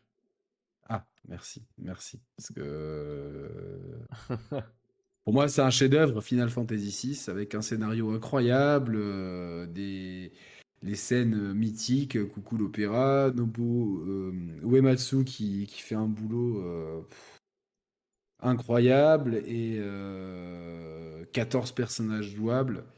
Euh, système de combat où on n'a pas, enfin les, classes sont prédéfinies, euh, mais euh, c'est super complémentaire. Il y a un mélange de, un peu de, science-fiction avec tout le, côté magitech, etc. et de fantasy. Donc on est très précurseur sur, sur beaucoup de JRPG de l'époque parce qu'il faut, faut, se rappeler que Final Fantasy VI il sort en 1994, ouais c'est ça, 1994. Euh, au Japon et en Amérique du Nord. Donc non, on n'y a pas eu droit. Moi, j'ai dû, dû, le prendre en version euh, américaine euh, en 94 sous le nom de Final Fantasy 3. ouais, c'est un jeu que je l'ai fait deux fois le jeu. Donc, alors en, en, 94, je l'ai pas du tout fini parce que je comprenais pas grand chose et c'était trop, trop compliqué. du haut de mes 12 ans, j'avais un petit peu du mal. Euh, par contre, je l'ai fait deux fois sur émulateur. Euh, j'ai dû le faire en 2000 et euh, peut-être en 2010. Donc ça fait un bon moment que je ne l'ai pas fait. Mais c'est un jeu qui est, top. Franchement, c'est. Ça serait tentant de le mettre en GOAT, mais voilà, j'ai un autre jeu que je veux mettre en GOAT. Et donc du coup, il est en excellent. il y a évidemment le retour, le retour de l'ABT, l'ATB par contre. Et voilà, donc. Euh, ouais, je sais pas, c'est. Pour moi, c'est un, un, jeu mythique. Euh, c'est un jeu mythique, Final Fantasy. Et ça pousse vraiment la, la, Super Famicom, elle est poussée dans ses, dans ses retranchements. C'est vraiment un jeu qui, qui, qui exploitait la console. Il y avait un, vrai bon graphique par rapport, je trouve, à Final Fantasy euh, 5.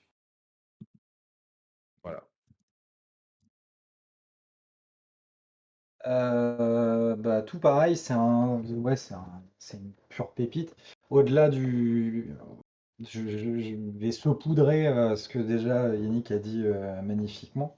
en effet, bah, déjà en termes de gameplay, c'est, l'arrivée des limit break. Alors ça s'appelle pas comme ça, mais des attaques ultimes au moment où on est à l'article de la mort, on a une exact, exact. super attaque sur les personnages. bien évidemment, Nobuo Ematsu assez ouf, surtout quoi. On n'en a pas assez parlé, mais quand on l'a pas évoqué tout simplement. Mais euh, à chaque, pratiquement chaque jeu, la, musique du boss final était toujours marquante. On arrive à un autre niveau avec The Dancing Mad euh, en boss final euh, avec FK à, la toute fin de, de FF6 la personnalisation des quoi, le, système qui a été revu où c'est pas des jobs mais euh, c'est via l'équipement ou les invocations qu'on qu'on équipe à nos personnages qui va créer la personnalisation de nos personnages. Donc je pense que c'est aussi pour ça qu'on est assez original. avec Yannick c'est qu'on a voilà et puis on a le meilleur des deux mondes c'est que moi j'ai de l'identité pour mes personnages et toi tu as de la customisation pour tes pour ton système de gameplay. Donc c'est le meilleur des deux mondes euh, donc ouais, on parlait de Nobuo Ematsu, moi je salue aussi le sound design parce que le rire de Kefka, il nous aura tous marqué. Euh, c'était quand même un truc de fou sur SNES e de balancer un, son comme ça et ce rire qui est ultra malsain. Euh, ah, même la réalisation graphique, elle est incroyable. Il y a un niveau de ah détail dans les intérieurs, il y a un effet de profondeur, euh, même dans les écrans fixes des combats, il y a un effet de profondeur et tout qui est. C'est fabuleux ce jeu. Alors on a un, effet 3D qui est à double tranchant. Euh, pour l'introduction, l'introduction est culte avec son effet 3D des trois Magitech euh, qui, qui, avancent. Après sur le déplacement euh, sur, en Chocobo, moi ça m'avait vachement plus gêné. Mais voilà, mine de rien, il y avait cet effort technique-là d'un simili 3D qui était là sur, sur SNES. E c'est un jeu qui surprend parce qu'il y a à un moment donné où euh, vous devez choisir trois scénarios différents, à un moment donné l'équipe se sépare et euh, vous devez vous devez choisir entre Sabine, Terra, je sais plus quel autre personnage, qui ont chacun un petit pan scénaristique différent. pendant ce temps-là, ils vont se retrouver tous ensemble à, un point de, un point de regroupement. Donc ça, rien que ça, c'est complètement fou parce que du coup, on voit des scénarios parallèles alors que c'est pas l'équipe on a un effet de, dingue à la fin du jeu. Quoi. Ah ouais, on a un, gros, pour le coup, un énorme twist euh, dans le jeu où euh, bah, notre équipe se fait littéralement défoncer la tronche. Et euh, on a une ellipse d'un an, on doit reconstituer l'équipe. C'est à double tranchant aussi, parce, et c'est pour ça que moi je le mets pas en GOAT, c'est que il y a quand même des longueurs dans le jeu. Euh, il y a des moments où, bon voilà, on aimerait bien que ça avance. Toute la deuxième partie du jeu où il faut récupérer tous les protagonistes de l'histoire et on peut en louper et puis machin. à un moment donné, ça devient un peu poussif et on a envie d'aller casser la gueule à Kafka une bonne fois pour toutes, mais euh, on est quand même happé par le truc parce qu'on a envie de tout savoir, de tout voir. Euh, j'ai été moins marqué que beaucoup d'autres joueurs par la scène de l'opéra, mais je, comprends ce que, que c'est marqué les joueurs. Moi, ça m'a un petit peu moins marqué. Alors, est-ce que c'est parce que je l'avais déjà vu? Est-ce que, tu vois, est-ce que je, un peu, je m'étais fait un peu spoiler cette scène et du coup ça a un peu caché l'effet pour moi, je sais pas.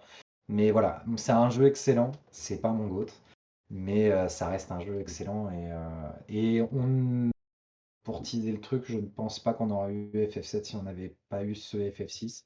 Il a apporté énormément de choses. C'était le dernier FF 2D pur, euh, mais ça a été l'apothéose de ce genre-là. Et je pense que c'est le meilleur de tout ce qu'a proposé Final, Squaresoft avec tous les précédents Final Fantasy. Ils, ont tout regroupé dans FF6 et ont servi un, plat final magistral euh, et tout le monde était d'accord. C'était incroyable, évidemment.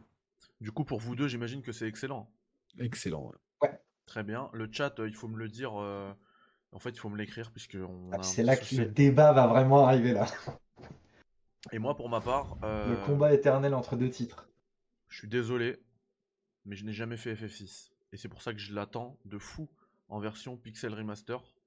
Euh, ah c'est mythique.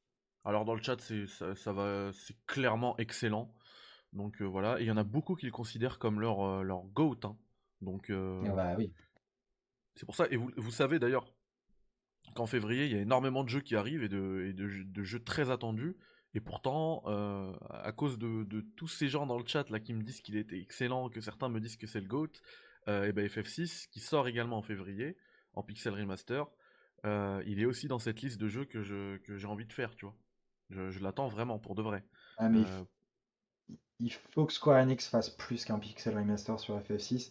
Alors, est-ce qu'il doit faire un remake? J'en sais rien, c'est un autre sujet. Et puis c'est quelque c'est déjà prévu un pixel remaster. Hein, cherche pas, c'est déjà prévu. Donc. Ah, mais le pixel remaster, il, est déjà. Ouais, mais moi je veux sortir en février, quoi. Donc. Mais ce qu'il veut dire, Echo, c'est qu'il en faut plus. Il faut qu'il fasse plus que ça. Et on en, on en a parlé avec la rédaction d'hygiène.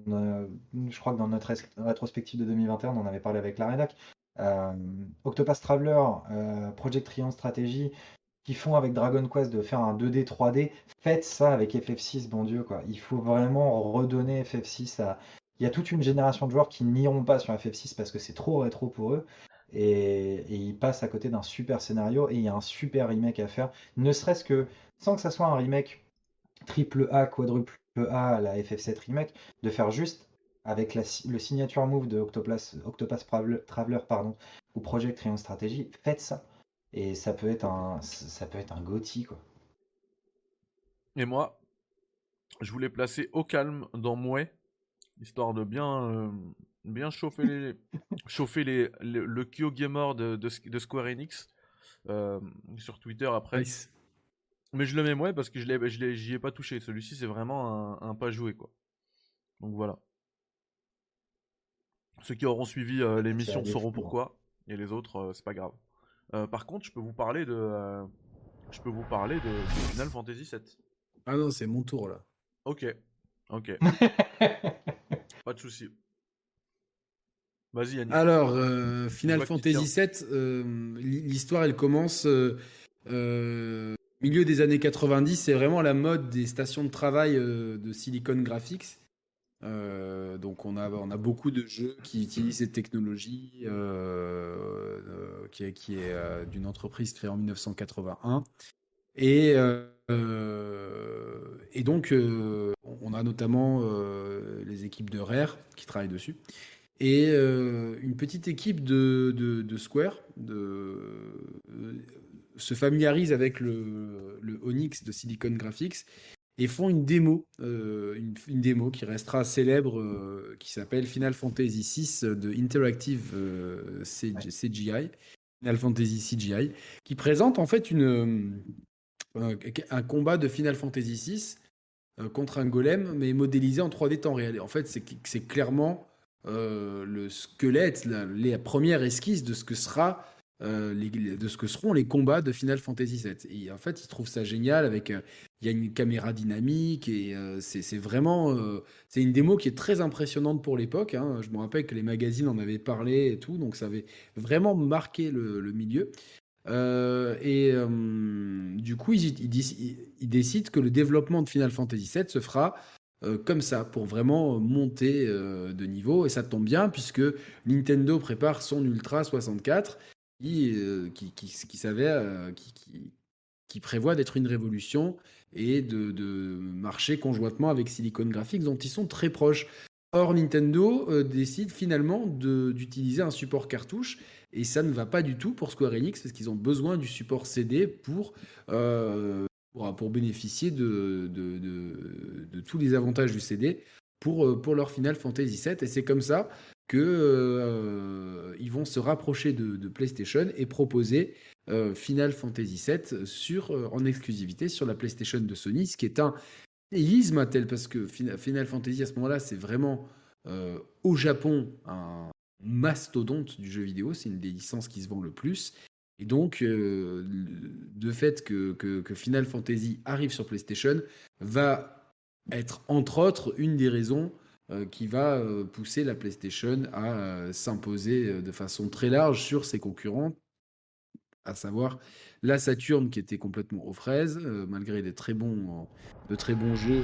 le changement d'architecture à la dernière minute n'a pas aidé, et la, et la Nintendo 64 qui, euh, qui, euh, qui est particulière comme console. Euh, enfin, moi, c'est pas, c'est pas du tout ma console Nintendo préférée. Voilà, je vais pas me faire des amis, mais c'est, c'est honnête. Et du coup, en 96, on a une version démo du jeu qui, qui arrive. Et.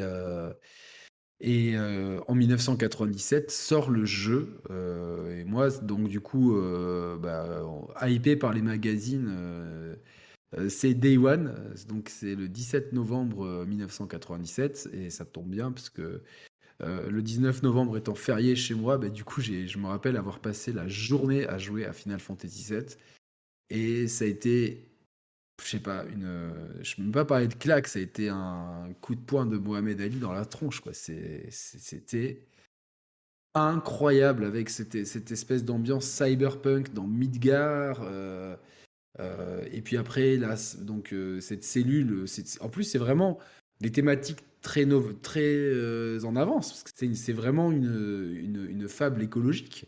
En plus d'avoir une réflexion sur, sur la guerre, sur l'endoctrinement, sur la fidélité, sur, mais il y a vraiment le thème aussi des corporations et du, de la surindustrialisation et de l'utilisation des ressources naturelles qui sont des thèmes qui sont extrêmement novateurs sur l'époque et que j'avoue, je pense qu'on les a pas. Euh, moi, en tout cas, à l'époque, je les ai pas pris à leur pleine mesure. J'adorais le scénario, mais je pense que c'est en refaisant le jeu que j'ai vraiment apprécié tous les thèmes sous-jacents qui étaient, euh, qui étaient abordés dans ce jeu. Mais voilà, donc on, a vraiment euh, un début qui est, qui on est loin du monde fantaisiste. On est vraiment dans un dans, dans un Midgar limite. voilà, c'est du cyberpunk, hein, clairement.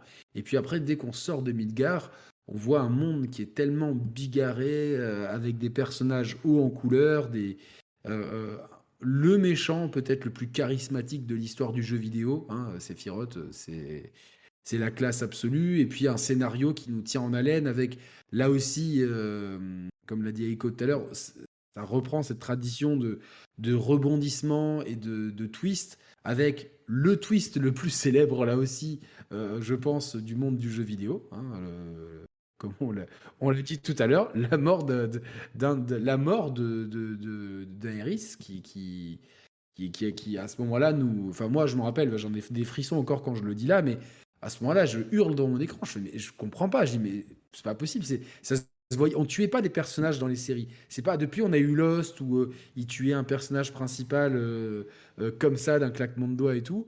À l'époque, dans une œuvre, on tuait pas un personnage principal. Donc c'était incroyable. Système de jeu extrêmement intéressant, des persos cachés, euh, euh, les boss, euh, les, fameuses armes, etc. Le... Et toute la mythologie qu'il crée autour et qui va être développée avec, avec, les, avec les Advent Children, les Crisis Core, etc. voilà, c'est et puis la, fin qui se passe 500 ans plus tard avec le monde qui reconstruit. Enfin, ouais, je sais pas, c'est pour moi. Ben, c'est GOAT, évidemment. Évidemment, je peux pas ne pas le mettre en GOAT. Je peux pas. Je peux pas. C'est. Incroyable. Final Fantasy VII, ça m'a bouleversé. Et pour la petite histoire, bon, mais je parlerai du remake quand on en parlera à la fin, mais j'ai. Euh, je l'avais fait plusieurs fois dans les fins des années 90 et je l'ai refait après, je sais pas, un, hiatus de 20 ans l'an dernier après avoir, euh, poncé FF7 Remake. Et j'ai pris un pied monstre. Alors évidemment, la version Switch est très pratique parce qu'on peut accélérer et tout. Il y a plein de raccourcis pour, euh, pour, pour, et pour que les longueurs soient moins longues. Mais il y, a, tellement de trucs quand on est dans le défilé militaire, quand on se déguise en. Enfin, il y a tellement de trucs dans ce jeu, c'est incroyable. C'est Cosmo Canyon et compagnie. il y a tellement de lieux emblématiques. Encore aujourd'hui, je pense que c'est le meilleur JRPG de l'histoire. Voilà. Bam. Euh, c'est, Tu sais, il y a quoi d'autre qui est incroyable, Yannick? Dis-moi. C'est ta présentation dans le chat. On me dit euh, est-ce qu'il a un prompteur? Euh, Quelqu'un d'autre qui dit Yannick qui lit le test de Joypad 1996. non, franchement, c'était. Non, mais on sait, on, blague, mais c'est euh, parce que euh, c'était une masterclass euh, ta présentation d'FF7. Limite, ah, faudrait, bah, la, merci. faudrait la couper et en faire un, test de, de 7 minutes. C'est vraiment, c'est quoi C'est parce que c'est sorti du cœur. C'est vraiment sorti du cœur et. Et voilà, donc. Les musiques aussi d'FF7. Ouais, moi c'est le. C'est avec ce jeu-là. aussi, putain, j'avais oublié, c'est incroyable quoi. Moi, c'est avec ce jeu-là que j'ai découvert euh, bah, la licence. Hein, je, vais être très honnête, les six premiers, je les connaissais pas du tout. C'est même pas que je les avais pas fait, je les connaissais même pas. les matérias et tout, non, c'est trop, c'est trop, c'est trop. Ouais. Euh, non, c'est une dinguerie FF7 et moi je, vais te suivre. C'est mon goat. Par contre, j'ai hésité à un autre jeu et je vais dernier vous bouquin. pourquoi. Le Final Fantasy VII Ultima, Ultimania, pardon. Donc euh, très très beau bouquin pour, pour tous les fans de ce jeu avec beaucoup d'illustrations et de, et de textes. Et, euh, voilà, donc euh, Final Fantasy euh, 7 Ultimania, c'est sorti chez Manabooks. Voilà. Comme tu dis, les thèmes qui sont extrêmement novateurs pour l'époque. Euh, l'écologie, la terre, enfin, c'était Greta Thunberg avant, avant l'heure. Bah, même, même, même, pire que ça, parce que quoi, faut quand même pas oublier qu'on joue des terroristes. On commence en étant des terroristes. Ouais, exactement. Des terroristes certes, mais des terroristes quand même. Et, mmh le Rainbow Warrior. C'est bah, voilà, c'est extrêmement audacieux.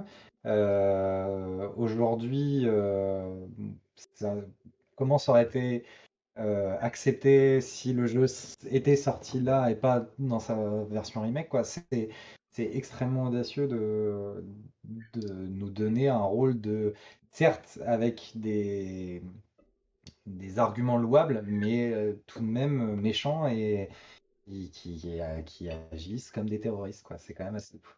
Mmh C'est vrai, avec le groupe Avalanche. Euh, du coup, euh, Mehdi, est-ce que ce serait, est-ce que ce serait pas le, le jeu, le, le, Final Fantasy le plus vendu de l'histoire, FF7 je, je, me demande si c'est. Attends, je vais, je vais regarder, je vais, je vais regarder ça tout de suite.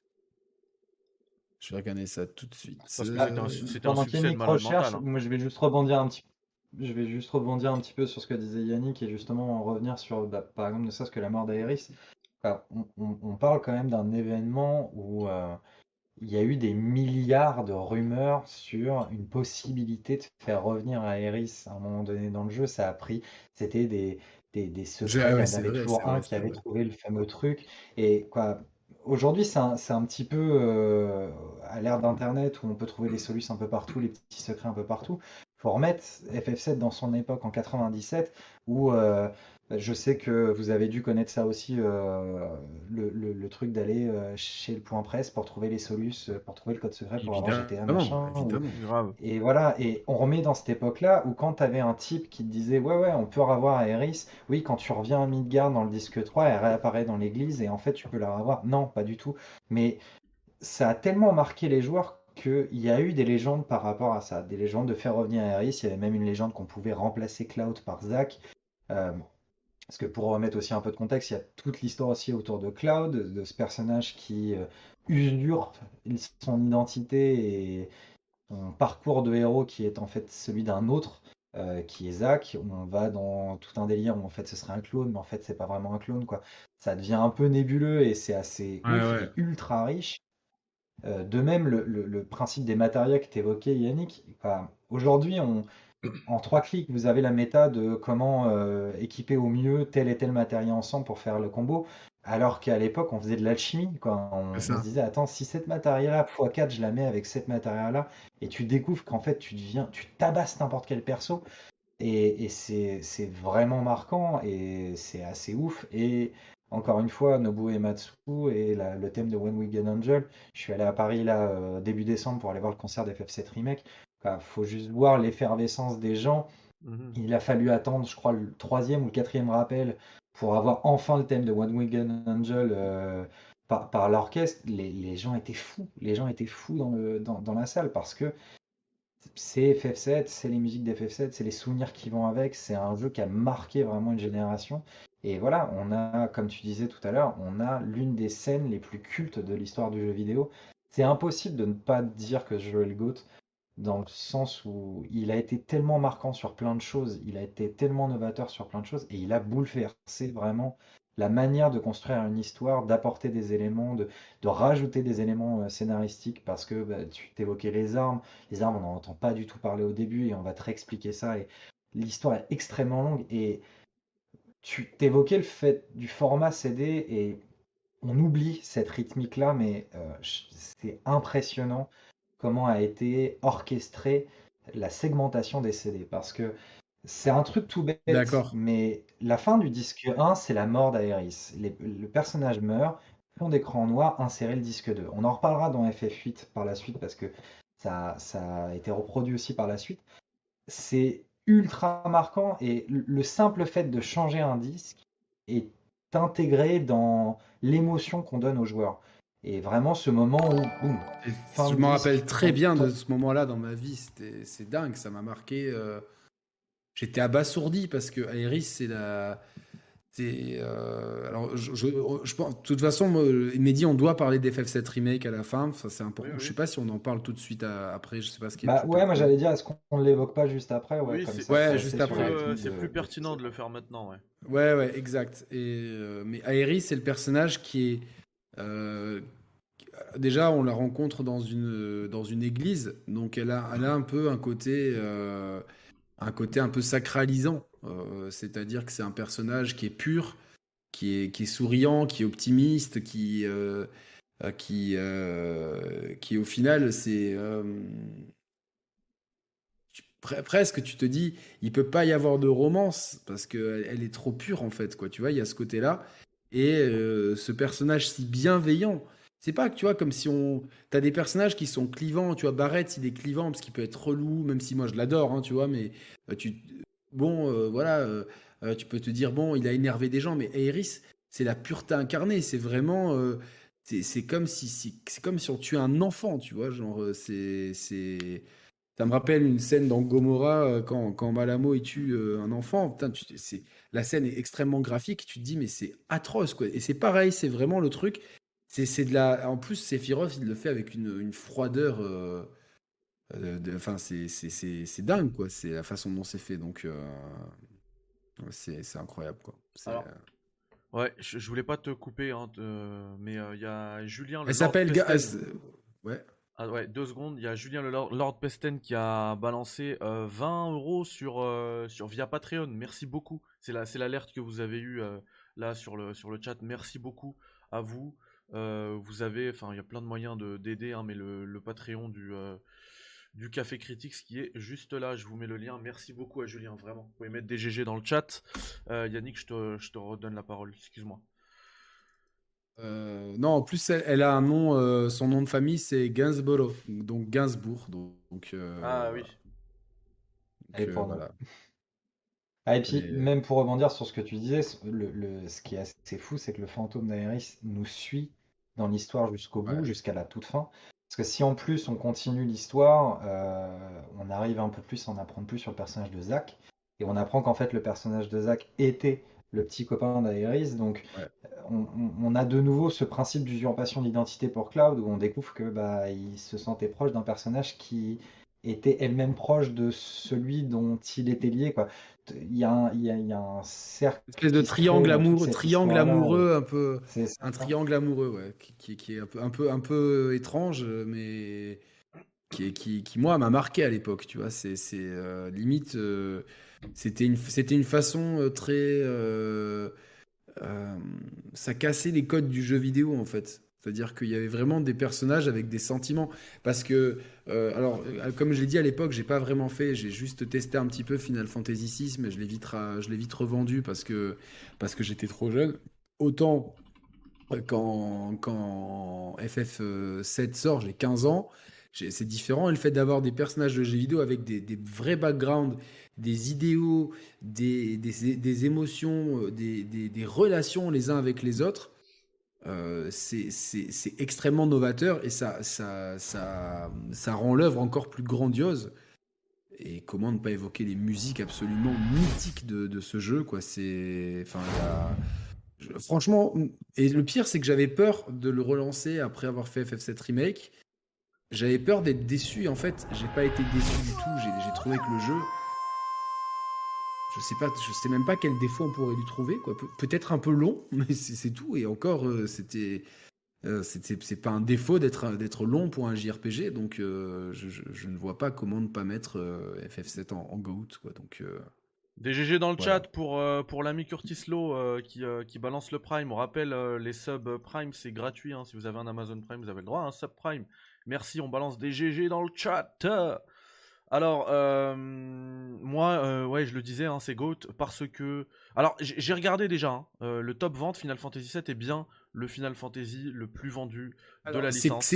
C'est compliqué parce que la ventilation, en fait, si on prend que l'épisode PlayStation, il est à 10 millions d'exemplaires, mais il faut aussi rajouter. Non, je l'ai à 12,45. 12,45, 12,45, c'est si on prend avec la version PC, en fait. Bah, c'est à prendre. Euh, bah, c'est à prendre. Ouais, hein. ouais, ouais. Mais en tout, la série Final Fantasy VII, c'est 24 millions de, de, ventes. Et Final Fantasy VII, si on prend le remake euh, inclus, c'est 19 millions de ventes. Donc c'est colossal. C'est colossal. Donc c'est le plus vendu de, de, de, la saga, très clairement. Devant le 14. Euh, devant. Non, il y a même. c'est même le 15 qui est juste après. Hein. Ah bon Le 15 Ouais. Ah, il s'est très, très bien vendu le 15. Le... C'est très bien vendu. Je vais regarder. Alors, c'est bizarre. Non, le 15, il est à 8,9. Et le 14, il est. Moi, je l'ai à 9,8. Ah, moi, je suis sur euh, VG. La police v... son syndicat, du coup? Ouais, v... Je suis sur VG Sales, donc bon, bon après, euh, voilà. Mais en tout cas, Final Fantasy XIV est à 10,9 euh, actuellement. Donc, euh, quoi qu'il arrive, ça reste au-dessus. Ah ouais, ouais. Mais bon, enfin, c'est un peu bizarre parce que c'est un MMO, donc c'est. c'est, c'est euh, Merci à ouais, pour les, euh, le Patreon 5 dollars. Merci beaucoup, l'ami. Ça fait extrêmement plaisir. Tu aides concrètement le projet GS, là, carrément. Euh, du coup, oui, moi, c'est, de voir FF7 et FF15 en haut de l'échelle, ça me fait penser à un truc, c'est que euh, moi pourquoi j'ai adoré ce FF7 et que j'ai moins accroché quand j'ai fait euh, les autres, les premiers en pixel remaster, c'est qu'on était justement dans, de la fantasy, tu vois. Alors c'est bête, hein, c'est dans le titre, donc euh, c'est ce qu'on nous vend, mais moi je suis beaucoup plus proche, beaucoup plus, et j'ai l'impression que c'est aussi le, cas du grand public, quant à des jeux qui sont plus ancrés avec des DA un peu plus, un peu plus modernes, un peu plus réalistes, enfin je dis réaliste, mais avoir un une mitraillette greffée dans le bras, on n'a pas encore vu. Euh, mais quand même, vous, je pense que vous voyez ce que, ce que je veux dire. Et, euh, et c'est pour ça que moi, FF7, il m'a vraiment marqué, celui qui m'a le plus marqué. Mais j'ai quand même hésité avec un autre jeu. Je vais pas vendre la mèche tout de suite. Mais ça reste quand même mon GOAT FF7. Euh, je pense que le chat, je peux pas vous mettre le, je peux pas vous mettre le, le sondage, hein, vous le savez. Mais je crois que je vais quand même euh, vous euh, mettre FF7 en GOAT, à moins que vous vouliez pas, il faut me le dire. Du coup, euh, Echo, on n'a pas eu ton vote par contre. Ah bah c'est GOAT. Alors j'ai eu une hésitation avec un autre titre. Ouais. Mais je, je, peux pas. Je, bon, je vais pas prendre une heure là-dessus, mais je, ne peux pas ne pas mettre FF7 en GOAT déjà parce que mes potes, s'ils m'entendent, ils vont, ils vont me jeter de la caisse dans la gueule. vous voyez pas derrière, mais tous les bouquins qu'Yannick montrait, ils sont, ils sont juste derrière. Il y a mon exemplaire d'FF7 de l'époque qui est derrière. Il y a les petites statuettes de, euh, en version pixel de l'équipe qui est derrière. J'ai un Vincent Sephiroth derrière. voilà. Et Final Fantasy. Ah, tu joues le. Là, en fait, tu, joues le... tu joues le Phil Spencer. Tu viens à une émission Final Fantasy et tu caches des. C'est ça, je mets des détails. Il y a peut-être un jeu Star Wars qui va être développé par les euh, non, mais voilà, Final Fantasy 7, ça. J'étais joueur déjà avant, j'étais Team Les gars, on va essayer de zoomer dans, dans, le grenier de. j'étais Team Master System et Mega Drive quand j'étais petit, et donc j'étais déjà joueur en étant petit, mais je ne pense pas que je serais un aussi gros joueur de jeux vidéo à l'heure actuelle si je n'avais pas eu Final Fantasy VII dans mes mains. Ça a vraiment euh, bouleversé mon expérience de joueur. Euh, voilà, il sort en 97, donc j'ai euh, 9 ans à cette époque-là, euh, au moment où il sort je, je, découvre tout un tas de choses. ma famille n'écoutait pas de musique classique quand j'étais petit. Je découvre ce que c'est qu'un requiem avec One Winged Angel. ma passion pour les bandes originales vient de Final Fantasy VII. ma, passion pour la musique classique vient de Final Fantasy VII en, quelque sorte parce que j'ai eu de l'émotion avec ces musiques-là et du coup écouté en boucle le, thème de Sephiroth. On m'a dit ah mais ça fait penser à tel truc et du coup j'ai découvert d'autres requiem de d'autres compositeurs classiques. Quoi. Ça, ça fait partie intégrante de ma vie euh, de joueur, mais de ma culture personnelle. Je, peux pas ne pas le mettre en GOAT. Foncièrement, c'est impossible. C'est un, ça n'est pas le Final Fantasy que j'ai le plus fait. Il y a un autre Final Fantasy qui m'a énormément marqué, mais il, y a eu FF7 avant, et, voilà. Je, je peux pas ne pas le mettre GOAT. On valide, on valide complètement. Euh, et ta passion pour le jeu vidéo, est-ce qu'elle euh, est née avec euh, FF7 ou est-ce qu'elle a grandi, elle s'est, ancrée en toi grâce à FF7 Oui, elle s'est ancrée en moi avec FF7 et bah, et puis alors par contre ma passion pour le JRPG c'est que grâce à FF7. Maintenant je c'est ce qui m'a mis la tête dedans et let's go. Ouais bah le chat le chat vous nous a suivi hein, parce que moi aussi je l'ai mis en GOAT et on a tous mis FF7 en GOAT. C'est la première fois euh, que dans cette série d'émissions, ouais, qu'on ait lié un, un GOAT euh, ensemble. Et je tiens également à remercier, à remercier pardon, Red, euh, Redo, je crois, qui a balancé un, soutien également Patreon. Merci beaucoup les amis, ça fait extrêmement plaisir. FF8, euh, Echo, t'en parlais Non, non, on va, on va, Ah oui, FF7 remake, pardon. Ah, FF7 remake. Parenthèse FF7 remake. Ouais, ouais, FF7 remake. Et eh bah, moi je l'aurais mis dans excellent. Je l'ai trouvé excellentissime ce jeu. Pareil.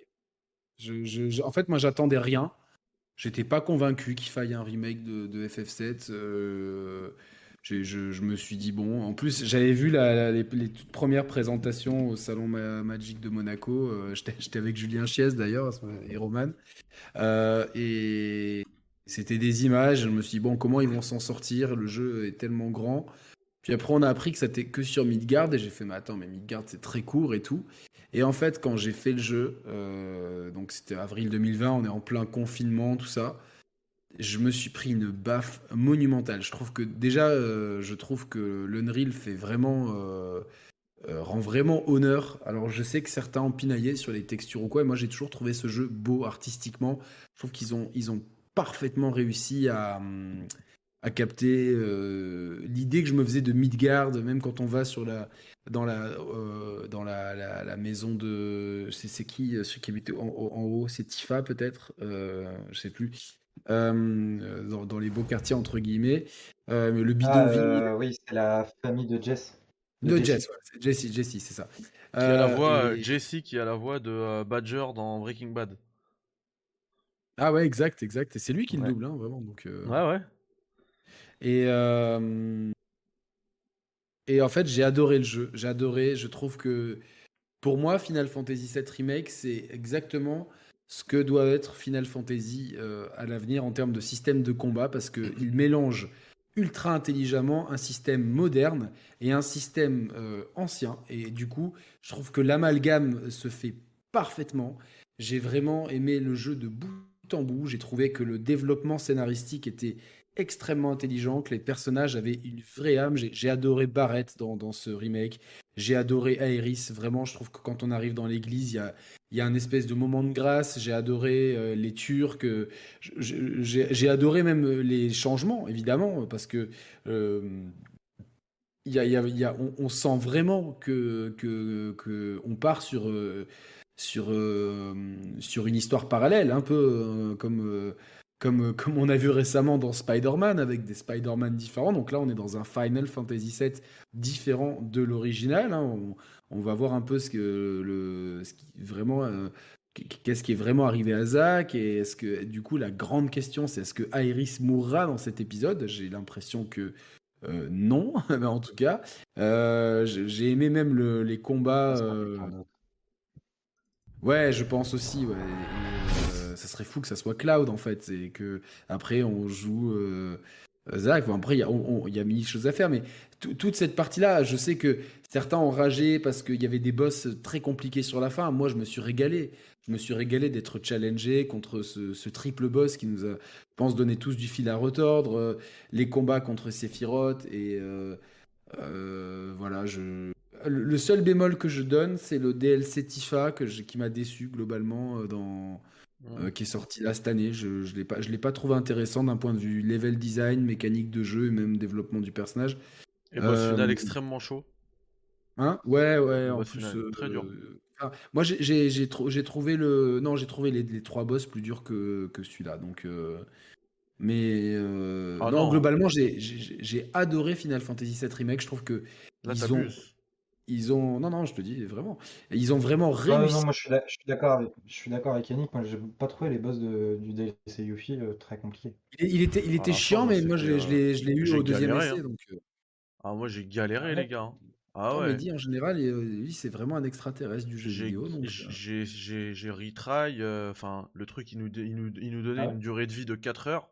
J'ai dû passer bah, 4 heures, euh, autant, 40 autant heures. que le jeu, euh, dans le combat, quoi. Non, mais bon, à- Après, euh, après, si vous avez part passé ce- le... ouais. Ouais, non, vas-y, vas-y. Non, à, part ce DLC qui, bon, euh, euh, était un peu fan service et une occasion, je pense, de refourguer la version PS5 euh, rapidement, un maximum de, de, de gros fans. À part ça, moi j'ai adoré le, le jeu de bout en bout. J'ai trouvé vraiment me- toute la partie Midgard, tout ça, qui est, tout, tout était super bien foutu en fait. Et je me suis dit, mais c'est incroyable, ils ont vraiment fait le truc euh, parfait en fait. C'est, euh, franchement, j'ai, j'ai quasiment rien à redire. Et même si certains se sont plaints de la structure couloir, moi je m'en fous en fait de la structure couloir. C'est pas un défaut pour moi dans un jeu, c'est un parti pris de, de game design et je préfère une structure couloir maîtrisée que, que des pseudos environnements ouverts euh, où on va perdre en rythme, etc. Donc pour moi, c'est, c'est, c'est, ça aurait eu sa place en GOAT, mais comme le jeu est pas fini. Maintenant, le gros, le gros, le gros problème, c'est que tu te dis, attends, euh, Midgard dans le jeu d'origine, c'est, vraiment peanuts. Comment ils vont rentrer tout ce qu'il y a à rentrer dans FF7 de- combien d'épisodes on va avoir? Est-ce que, est que ça va devenir le gros projet après FF16 Euh, Est-ce que du coup, euh, euh, après FF16, on aura Final Fantasy VII euh, Part 2 et que ça soit le, gros projet gargantuesque euh, de, Square après FF16 Ou est-ce qu'on aura 4-5 volets Euh, Moi, de tête, je me suis dit, là, si, on est sur le même rythme, il, faut au moins 5 épisodes, si c'est pas 7 en fait. Donc, euh, et le problème, c'est que ça fait trop et ça risque de perdre les gens. Donc, euh, c'est, pour moi, c'est là le gros challenge. Limite, je m'en fous. Euh, moi, j'ai kiffé.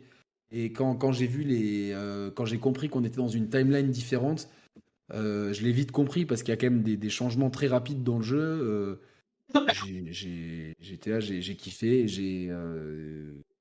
s'il n'y avait pas eu Hades, ça aurait été mon GOAT de 2000, euh, de 2020 à l'aise. Mais j'ai, adoré, gros coup de cœur et beaucoup de sentiments dans ce jeu. Et, et euh, j'ai trop hâte d'avoir la suite. Voilà. Alors, Donc il y a excellent. plein- Il y a plein de rumeurs hein, qui sont sorties aussi avec FF7 Remake, notamment euh, une, euh, moi, qui m'a marqué tout de suite, c'est une musique qui m'a... Enfin, m'a retourné. C'est celle qui m'a happé dans le jeu, en fait, quand je l'ai lancé. C'est la... c'est une musique de, euh, de Advent Children, euh, qu'on entend au tout début du jeu, quand on marche dans, dans la ville euh, un petit peu en ruine. Et, euh, et du coup, euh, il y a des rumeurs autour de ça, parce que c'est justement pas les, pas les bonnes timelines, euh, pourquoi, pourquoi ce sont-là à ce moment-là, etc. Euh, par contre, moi, je suis pas d'accord avec toi, Yannick, quand tu dis que c'est le, c'est le, c'est le remake parfait, parce que je lui, je trouve quand même euh, des défauts à ce jeu-là. Alors notamment au niveau de la technique, t'en as parlé. Hein. Quand ça sort, quand ça sort sur PS4, t'as des textures qui sont absolument immondes. Euh, très inégal techniquement. Ouais, mais globalement, attends, c'est rare quand même. Ouais, mais tu vois, après, quand ça sort sur, sur PC quasiment deux ans plus tard, c'est toujours à la ramasse techniquement. Euh, même si là les textures elles sont propres, bah, c'est d'autres problèmes techniques qui arrivent. Donc c'est des jeux qui sont malheureusement pas peaufinés, je trouve. Et, euh, surtout en termes de structure, moi c'est euh, la fin, je l'ai trouvé immonde, hein, contrairement à toi. Pourtant j'ai pas eu de j'ai pas eu de difficulté particulière. Hein. Si le si le, le, DLC m'a donné du fil à retordre, le combat final du DLC m'a donné beaucoup de fil à retordre.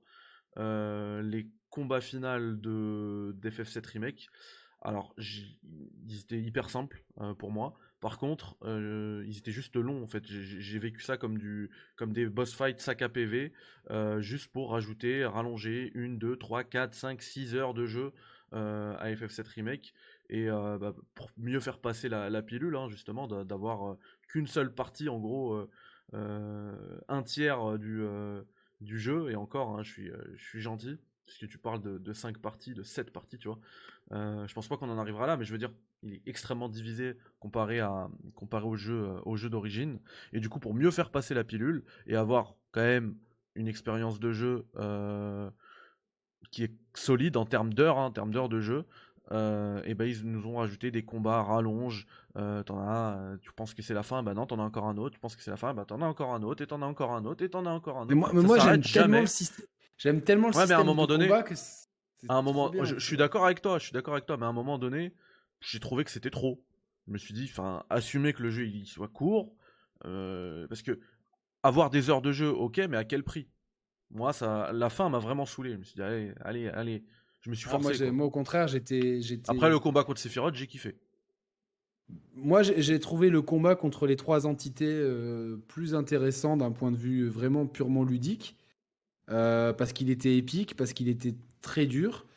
Et, euh, et, justement, cet amoncellement de boss fights à la fin, c'est, tu vois, je transpire, enfin, tu sais, tu, tu, tu, tu sues, tu vois, c'est, c'est, c'est pas facile et j'aime bien le challenge qu'il y a dedans, mais euh, je, vois très bien ce que tu veux dire. C'est sûr que ça aurait peut-être gagné à être, à, être un peu, un peu plus dynamique par moment, mais il faut savoir que le combat le plus dur, moi, c'est c'est contre le, petit être, là, tu sais, dans, tu sais quand on est dans la...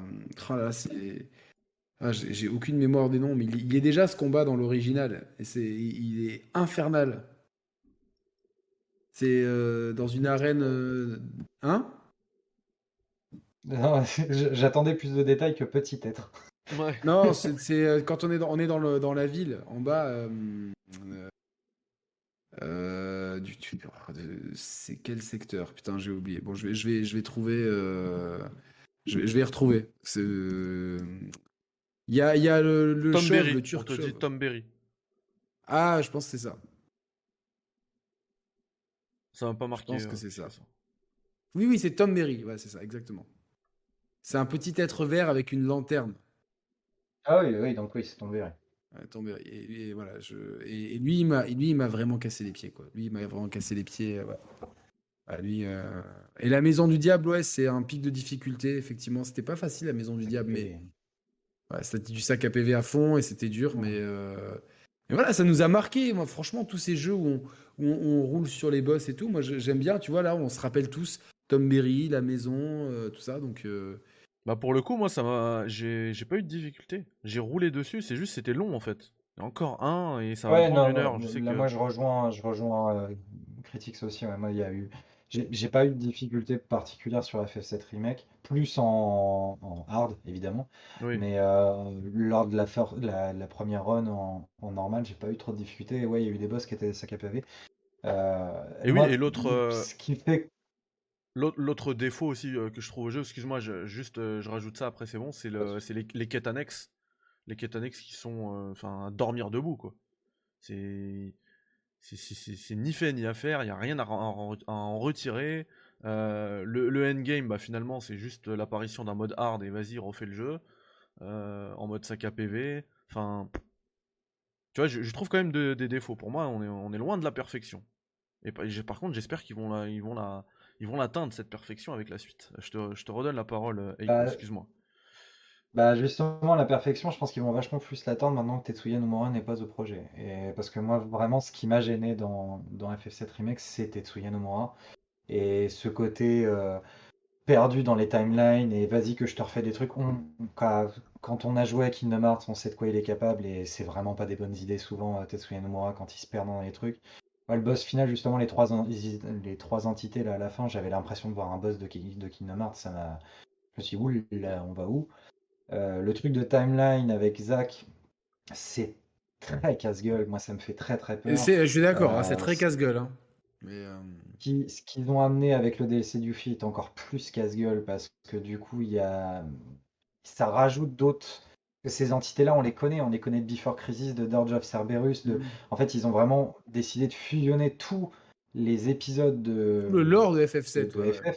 T'évoquais, euh, t'évoquais tout à l'heure euh, la musique d'Advent Children, mais le boss final, Sephiroth, c'est un clin d'œil à Advent Children. Il y a des, il y a des moves, des mouvements de, de Sephiroth contre Cloud dans la scène finale, où c'est des moves de- du, du film Advent Children. Le building qui lui tombe sur la tronche, c'est euh, Advent Children. Donc il y a vraiment cette fusion de tous ces, de tous ces univers-là pour faire une histoire.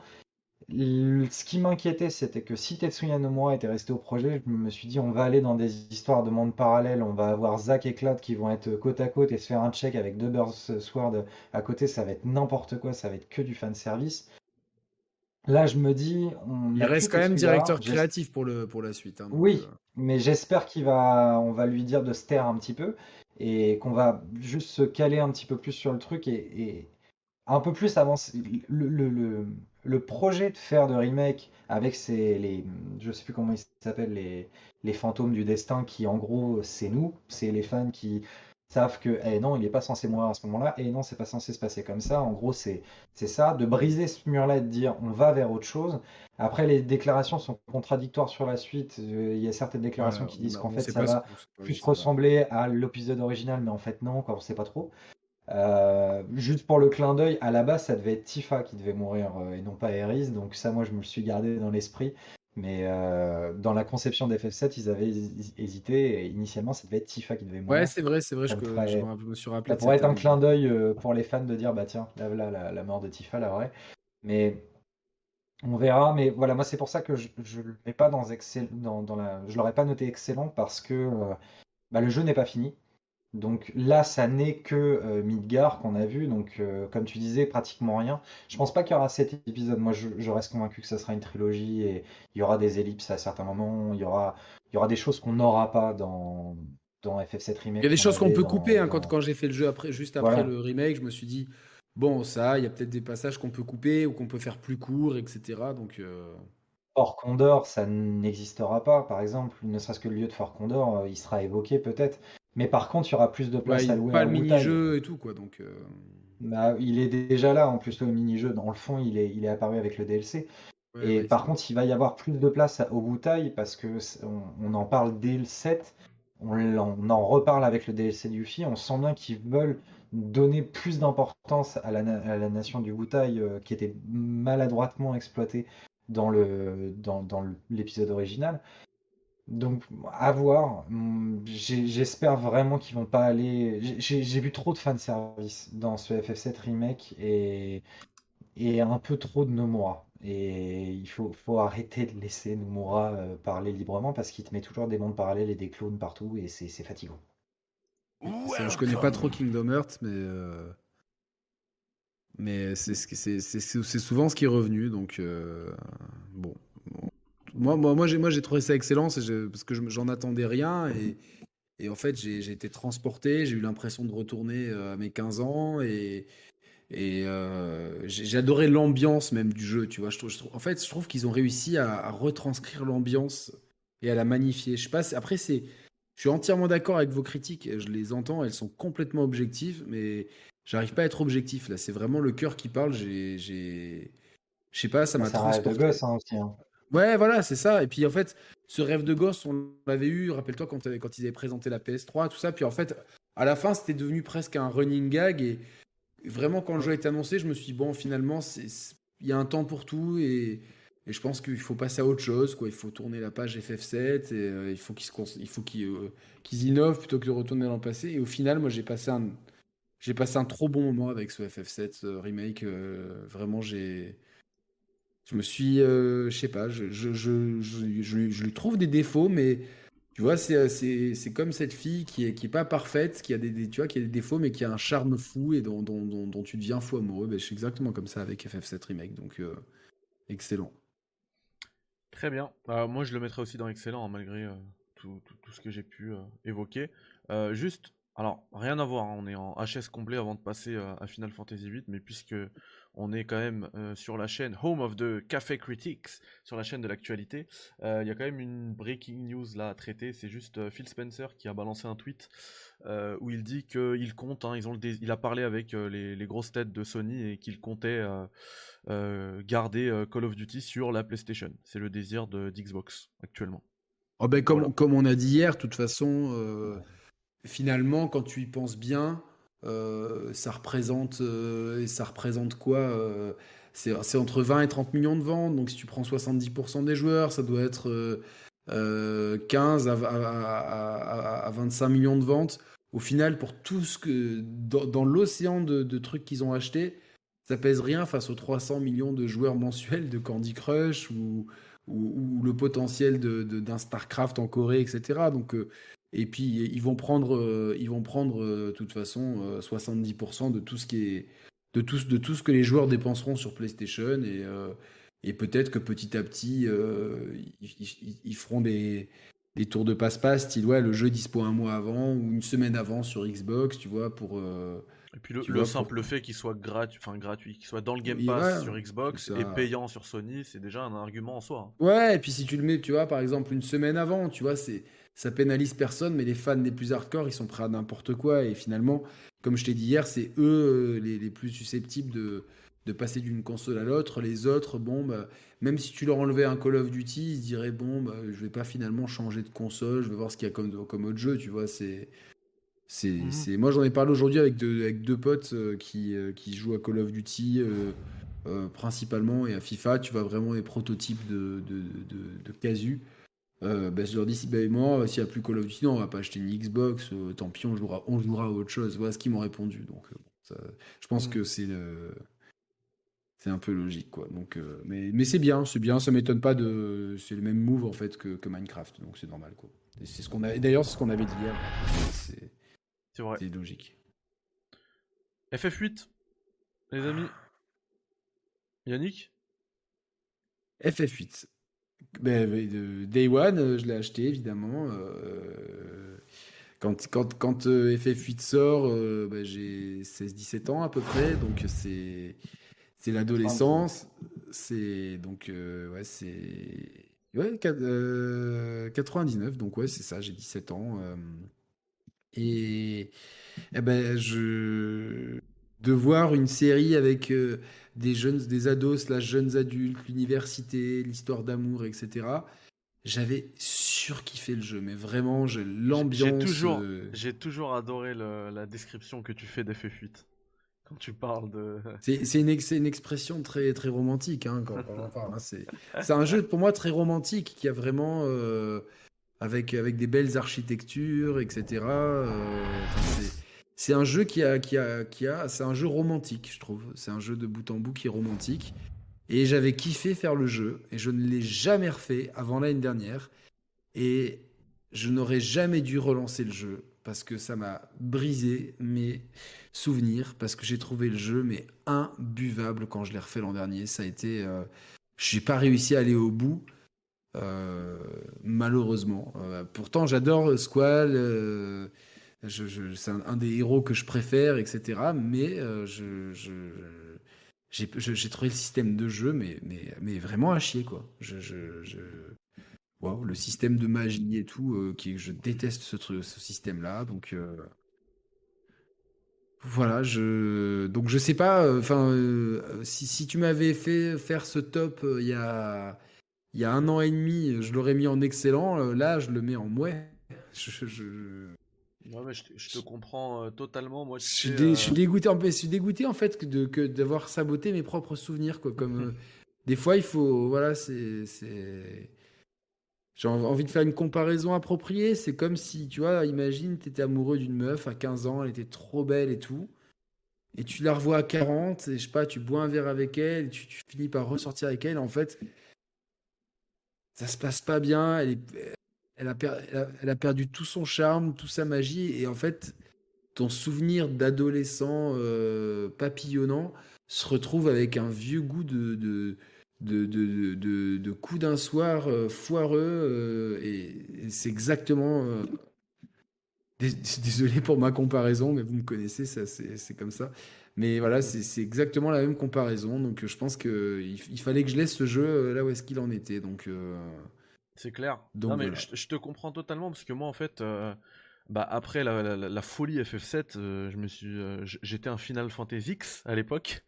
Euh, et, du coup, je fonce sur le 8 comme toi. Hein. Et, euh, et, moi, pour... et, moi, c'est pour des raisons euh, complètement différentes que finalement, j'ai vite lâché le jeu à l'époque. Je l'ai trouvé imbuvable. Alors déjà, t'étais pas, pas romantique à l'époque. C'est ça. Et surtout, je le suis toujours pas d'ailleurs, mais et surtout, le truc, c'est que moi, à l'époque, j'avais pas encore intégré que les Final Fantasy, euh, c'était pas en fait à chaque numéro c'était un autre univers, etc. Je pensais moi que ça allait être euh, la suite, euh, d'FF7, tu vois, une autre histoire dans l'univers d'FF7, enfin la suite. Moi je me suis dit c'est le 8, c'est plus 1 quoi, N plus 1, donc ça va être la suite. Et grosse déception parce que c'est un truc qui a rien à voir, je comprends rien à ce qui se passe. Et bah, je l'ai vite jeté quoi. Du coup, pour moi, très clairement, on va reprendre ma tier list si vous voulez bien. T'as jeté ton verbatim, tu veux dire? Ah, J'ai jeté ouais, mon Memorex. Euh, du coup, pour moi, c'est dans Eclatax, hein, FF8. Très clairement. Après, tu sais quoi? Comme je te disais, j'ai toujours kiffé le, ta, description du jeu. Quand t'en parlais, j'avais grave envie de le, de le, bah, de le faire, le jeu. De lui relaisser une chance et tout. Bah, euh, mais là, finalement, avec. quand je disais tout à l'heure que des fois on a, on a des jeux qu'on a envie de faire euh, quand on parle de. Quand on parle. Quand on Aiko, va Aiko va peut-être contrebalancer tout ça et, nous dire que. Ah bah, étant donné que moi je le mets dans excellent, oui, je vais complètement être en désaccord. Ah, mais voilà, non, mais c'est super, mais c'est super intéressant, putain, c'est un des meilleurs débats qu'on ait. Euh. C'est. Justement, c'est moi, c'est un épisode que je mets dans excellent parce que. Alors déjà, le, système de combat est, très particulier et à la fois simple et à la fois un peu bordélique sur le principe de faire de l'alchimie, à choisir quelle magie on met à quel moment, le fait de voler les magies aux personnages. Et euh, c'est, moi j'ai trouvé ça euh, de le faire. Alors je comprends que ça, qu'il y a plein de joueurs qui n'ont pas aimé, surtout qu'en fait ça, ça implique une sorte de farming où dès que tu vois une magie que t'as pas, tu la voles en masse pour en avoir 100 et pour pouvoir maxer tes persos et qu'ils soient tout de suite ultra, euh, ultra puissants. Euh, le principe des GeForce qui est les invocations sont là pour le coup font partie intégrante de l'histoire, font partie intégrante du lore. Et, RTX ou euh, GTX les GeForce RTX si tu veux. mais là, c'est le premier épisode où vraiment les invocations reprennent, prennent un rôle sont ancrés dans le truc, sont jouables, mais sont ancrés dans l'univers. C'est pas des boss. Enfin, si en plus on en combat certains, mais euh, ça ne sont pas, elles ne sont pas juste des outils. Elles ont vraiment une utilité, elles ont vraiment même un impact dans le scénario parce que à force d'utiliser les GeForce, ils en perdent un peu la mémoire, ils en perdent certains trucs. Parfois, c'est il y a certains éléments scénaristiques qui sont un peu capillotractés, mais qui ont le mérite d'exister. Il y a le meilleur mini-jeu de l'histoire des Final Fantasy avec le Triple Triad, qui est une putain de dinguerie. Euh, oh. On sait ce mini-jeu-là. J'aime bien le nom. Ah bah donne-moi un autre mini-jeu style. FF10 moi, j'ai... Alors moi, je, je, n'aime aucun de... mini-jeu de, de, Non, mais alors, FF10 Genre le Gwent et compagnie dans Witcher. Sérieusement. Mais non, mais FF10, les gars, FF10, le jeu de foot là, euh, dans, dans une sphère. Ouais, mais c'est ouais, mais ok, mais c'est pas. Comment ça s'appelait ça? Le Blitzball, c'était ouf. Le Blitzball, oui, le Blitzball, oui, oui, mais c'est pas, pas, un jeu de cartes. on est, on est sur la même ligne. Déjà rien que ça, ça craignait quoi. On avançait sur une ligne alors qu'on était dans une sphère en eau. bref, on parlera des 10 le. le ah, hey, les gars, le chat est d'accord avec moi, donc moi c'est bon. Le Blitzball for life. mais c'était ouf le Blitzball. moi, les, jeux, les, jeux, de cartes dans les, dans les, dans, dans les jeux vidéo Non, quoi, c'est tellement compliqué à chaque fois. Mais c'est moi, je prends, je prends pas. euh, Ouais, sauf le poker. Moi, moi, dans- le jeu de cartes, pour moi, c'est le un poker dans pastis. Red Dead. euh, et euh, ouais, voilà, un pastis, euh, la Ouais, belote, ouais, le c'est soleil, quoi, tu vois. Mais là, euh, le triple triade, il y a un milliard de cartes, euh, niveau et tout. oh là là, c'était c'était en galère, quoi. Ah, moi, galère. personnellement, c'est un épisode que j'ai vraiment aimé, même pour son apport scénaristique, avec euh, le personnage d'Idea était ultra bien bossé, euh, toute cette histoire de... Déjà, le, le fait de pouvoir contrôler des deux équipes différentes avec d'un côté les bah, Squall, Questis, euh, Selfie, toute la, toute la team, et de l'autre côté euh, Laguna, euh, j'ai oublié les blases des, des autres personnages, euh, Kiros et Ward. Euh, moi j'avais bien aimé ça, le, le parallèle qui se crée au fil du temps, où on voit que toute cette histoire est connectée, tout ça est lié. Euh, Il y a toute une mythologie qui s'imbrique, il y a eu tout un tas de, théories même sur la fin du personnage, qui était vraiment Ultimessia, etc. Est-ce que c'était Linoa, c'était pas elle? Euh, moi j'ai vraiment apprécié ce truc-là, j'ai re-apprécié, on, on l'évoquait dans FF7, cette rythmique autour des disques, où de nouveau à la fin du disque, la, fin du disque 1 s'arrête à un moment clé du scénario où euh, on a l'impression que Squall est mort et fin, de, fin du truc, ils reprennent ce, gimmick-là. Ça fait moins mouche qu'Aeris, bien évidemment, mais on sort d'un boss, d'un gros boss contre Idea, et, euh, et on se reprend ce cut-là. La mise en scène est ultra soignée, quoi. Justement, la scène de l'assassinat d'Idea avec euh, d'un côté des cinématiques en CGI et pendant les cinématiques en CGI, ton personnage qui se baladait dans cette cinématique, fallait euh, faire ta quête, tu gérais deux équipes en même temps, entre une qui est euh, en train de, bloquer le, le- l'équivalent de l'Arc de Triomphe et les autres qui sont en train de s'installer pour faire euh, pour, pour buter Idea d'un coup de snipe. Moi, c'est un, c'est un jeu qui m'a plu. Euh, Il y a toute une dynamique avec les GeForce qui était vraiment, vraiment bien bossée. Ou ne serait-ce que le délire d'a- de- d'aller choper Odin, euh, Odin, pardon. Si tu l'as, tu récupères Gilgamesh euh, contre le boss de Cypher. Enfin, il y avait tout ça, tout, tout un tas de, de petits détails dans FF8 qui, qui, qui le rendaient vraiment riche. D'une, dans son gameplay, dans les, les, les petits easter eggs qui étaient cachés ça et là. Et le Et tu l'as refait, scénario, c'est un réc- tu l'as refait récemment ou pas? Euh, ouais, ouais, bah j'ai fait le, je l'ai platiné sur Xbox euh, quand il est passé dans le Game Pass euh, récemment. Donc, euh, non, non, moi, donc, c'est- euh, bah, justement, FF8 est le FF que j'ai le plus fait. C'est, c'est, il fait partie de mes FF que je fais régulièrement. Je crois que j'en avais parlé avec Critics en off. un- une année sur deux, je refais les Mass Effect et une année sur deux, je fais des FF. Donc, et Ah, c'est bien de faire les Mass Effect. Il, il est toujours dans le Game Et- Pass ou pas? Non, il est parti du Game Pass. Ah, là, mais de toute façon, je l'ai acheté- là, je il y l'ai a les acheté- FF13 qui sont dans le Game Pass. Hein Il y a des quoi?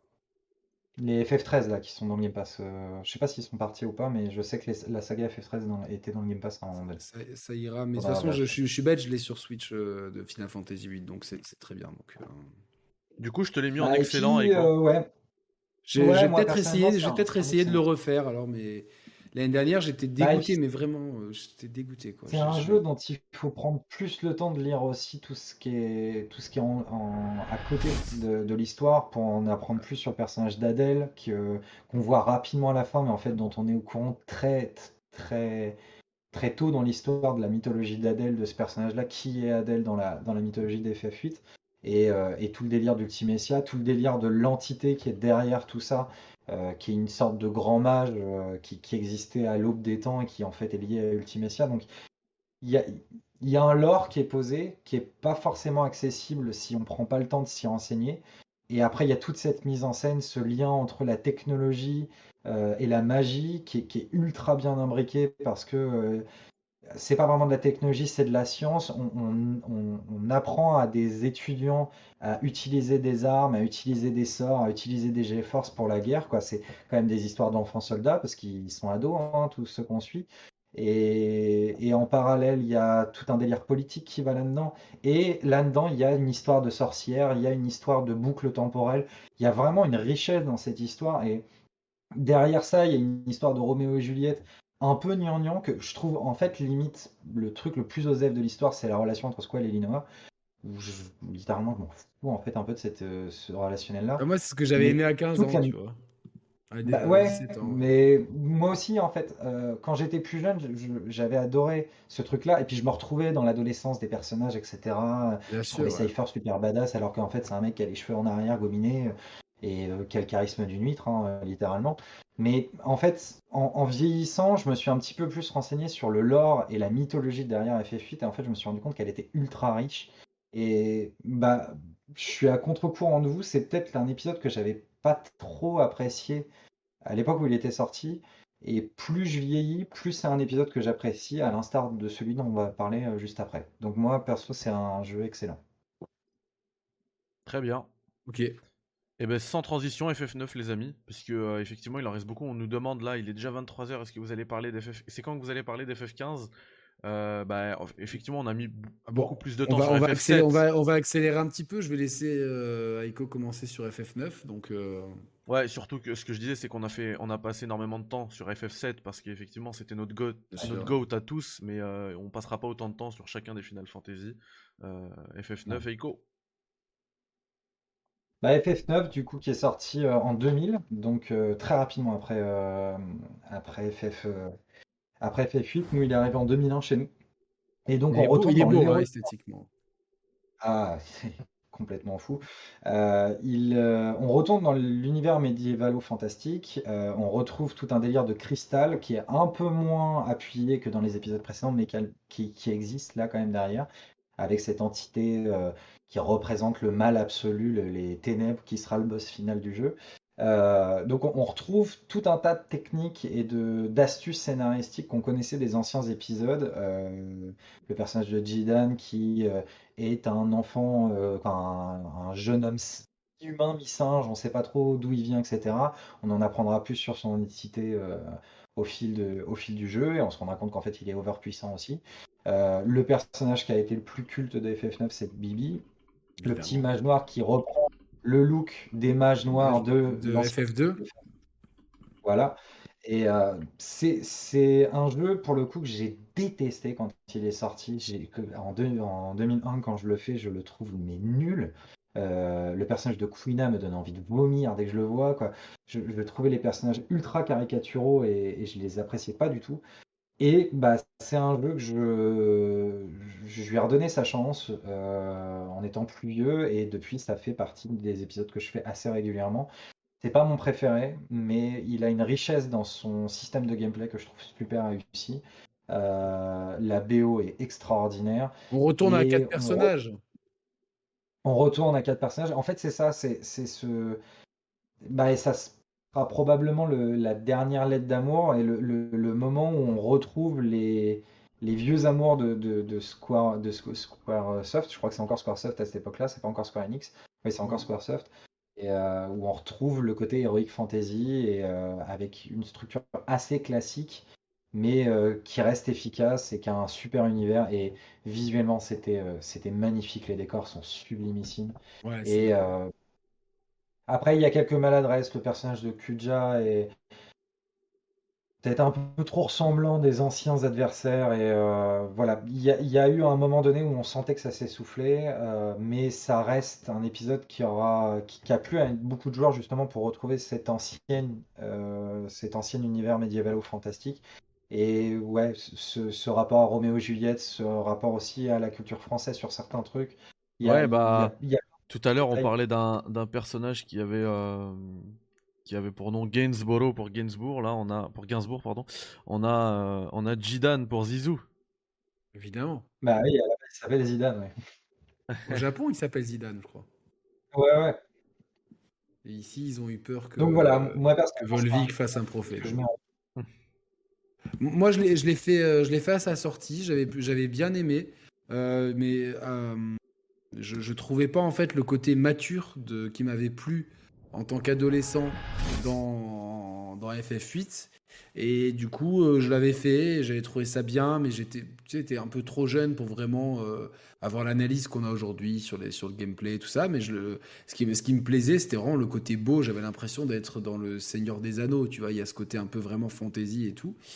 Et euh, du coup, je l'ai refait, ben, pareil, l'année dernière, j'ai fait un run 7, 8, 9. Et je l'ai refait, j'ai bien aimé, vraiment j'ai bien aimé. Donc je l'ai fait que deux fois dans ma vie, une fois en 2001, une fois en 2021, donc à 20 ans d'écart. Et je l'ai trouvé bien. J'ai- pas trouvé ça transcendantal non plus. Euh, mais j'ai trouvé qu'il se faisait, en tout cas aujourd'hui, je l'ai trouvé qu'il se faisait plus facilement que, plus accessible que FF8. Parce que FF8, il m'est tombé des mains parce que quand j'ai refait FF8, j'ai j'ai- dit, mais je, mais je comprenais rien ce que je devais faire et tout. C'était un peu aride, etc. J'aurais peut-être dû regarder un guide ou que- ou quelque chose. FF9 est beaucoup plus. euh, on, est vraiment un plus dans un truc un peu plus simple. Dans, euh, il y a un peu une volonté de retourner aux sources. Il y a le système de trans qui, est un peu le système de break euh, version FF9. Euh, puis les personnages sont attachants quand même et tout. Il a ce côté, il est un peu plus enfantin, un peu plus, euh, un peu, un peu moins second degré, euh, un peu plus, un peu plus direct dans sa narration. Donc, je vais le mettre en bon, moi. Voilà, comme ça on avance. Très bien. Alors moi, j'avais j'avais appris à mes dépens avec euh, FF8 que les Final Fantasy ne se suivaient pas. Et du coup, j'avais gaspillé un, un CD-ROM à l'époque. Et euh, du coup, j'ai jamais fait ce FF9. Ça m'intéressait pas. Euh, par contre, de ce que vous en dites, ça me... j'ai bien envie de, de au moins le faire pour la culture, quoi. Euh, du coup, Ouais, là, mais on le est truc sur- c'est que Bah, c'est est c'est- cheap, en fait. c'est- C'est un FF chill. Ouais. c'est ça, ouais, c'est ça, c'est très juste ouais, ce qu'il dit. C'est chill comme jeu, quoi. Toi, tu l'as ça mis en, seul, bon. t'as pas, t'as pas de mystère, t'as pas de- t'as pas de trucs cachés, machin. On, on t'explique l'histoire, tu as juste à avancer. T'as des libertés, hein, c'est pas un jeu couloir non plus, mais, mais euh, ouais, c'est un jeu simple, euh, efficace, euh, et sans prise de tête. Et voilà, c'est, il marche bien. C'est un jeu qui marche bien. Eiko, tu l'as mis en bon aussi? C'est un bon jeu pour toi? Ou Ouais. c'était plus? Ouais. Ok, bon, parfait. Bon, ben là, on va quand même parler d'FF10, les amis. Et euh, cette fois-ci, je m'étais. J'avais succombé, succombé à la hype parce qu'il y avait une grosse hype hein, pour FF10 à l'époque. Euh, C'est d'ailleurs le premier jeu sur la next gen, enfin le premier Final Fantasy, pardon, sur la next gen, hein, puisque ça arrive sur PS2. Et, euh, et pour le coup, voilà, j'avais fait après ma disette FF8, FF9, euh, j'ai fait FF10 et j'ai absolument adoré. Est-ce que tu veux nous en parler Est-ce que Yannick, tu veux nous en parler? Bah écoute, moi je vais être honnête, je l'ai jamais fini FF10. Donc voilà, parce qu'au moment où il sort, euh, je suis beaucoup plus occupé par mes études et par euh, faire des tournois de PES que, que par euh, jouer à Final Fantasy. Et du coup, on me l'avait prêté, je l'avais pas fait. François me l'a reprêté il y a quelques temps, je l'avais pas refait. Je l'ai, je l'ai, je l'ai, je l'ai, je me demande si je l'ai pas acheté sur PS4 ou quoi pour l'avoir et tout. Et Ah bah il faut, il faudrait que je le, que je le fasse. Il faut absolument Donc, que tu le fasses. euh, Il est excellentissime ce jeu-là. Donc je sais que c'est beaucoup, pour beaucoup le, le FF préféré de certains. Et bah là, dans le chat, ça spam les goats. hein. Ça spam du goat pour FF10. Ça passe des Richard aussi. Hein? Je vois, du, je, je vois numéro, euh, numéro 4 qui, qui rappelle des Richard pour, pour bien avoir mal aux côtes. euh, Des Richards, c'était quoi? C'était un boss? Ouais, c'était un boss, euh, le, le, le boss le plus vénère du. bah, Un boss Ouais. caché en gros. euh, Un cachet, donc ça.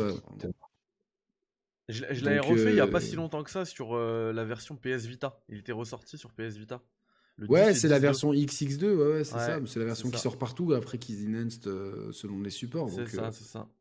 Mais à l'époque, euh, mais, sur Vita, euh, j'avais trouvé ça énorme d'avoir Final Fantasy X, le jeu PS2 comme ça en portable. C'était ouf. Je sais qu'il y a un gars qui s'appelle Oron dans le jeu. Et Oron, c'est le nom d'une station de ski qui est au-dessus de chez moi. Donc euh, ça me fait toujours fait bizarre. C'était un trivia. euh, Il faut toujours qu'il y ait des trivia inutiles avec moi. Donc, euh, Et puis il y a le Blitzball, on en a parlé tout à l'heure, mais le Blitzball, j'ai passé peut-être autant de temps sur le Blitzball, juste le, le mini-jeu, tu vois, que sur le jeu entier. quoi. Et enfin, le sphérié aussi, euh, c'est un truc qui a, qui a marqué.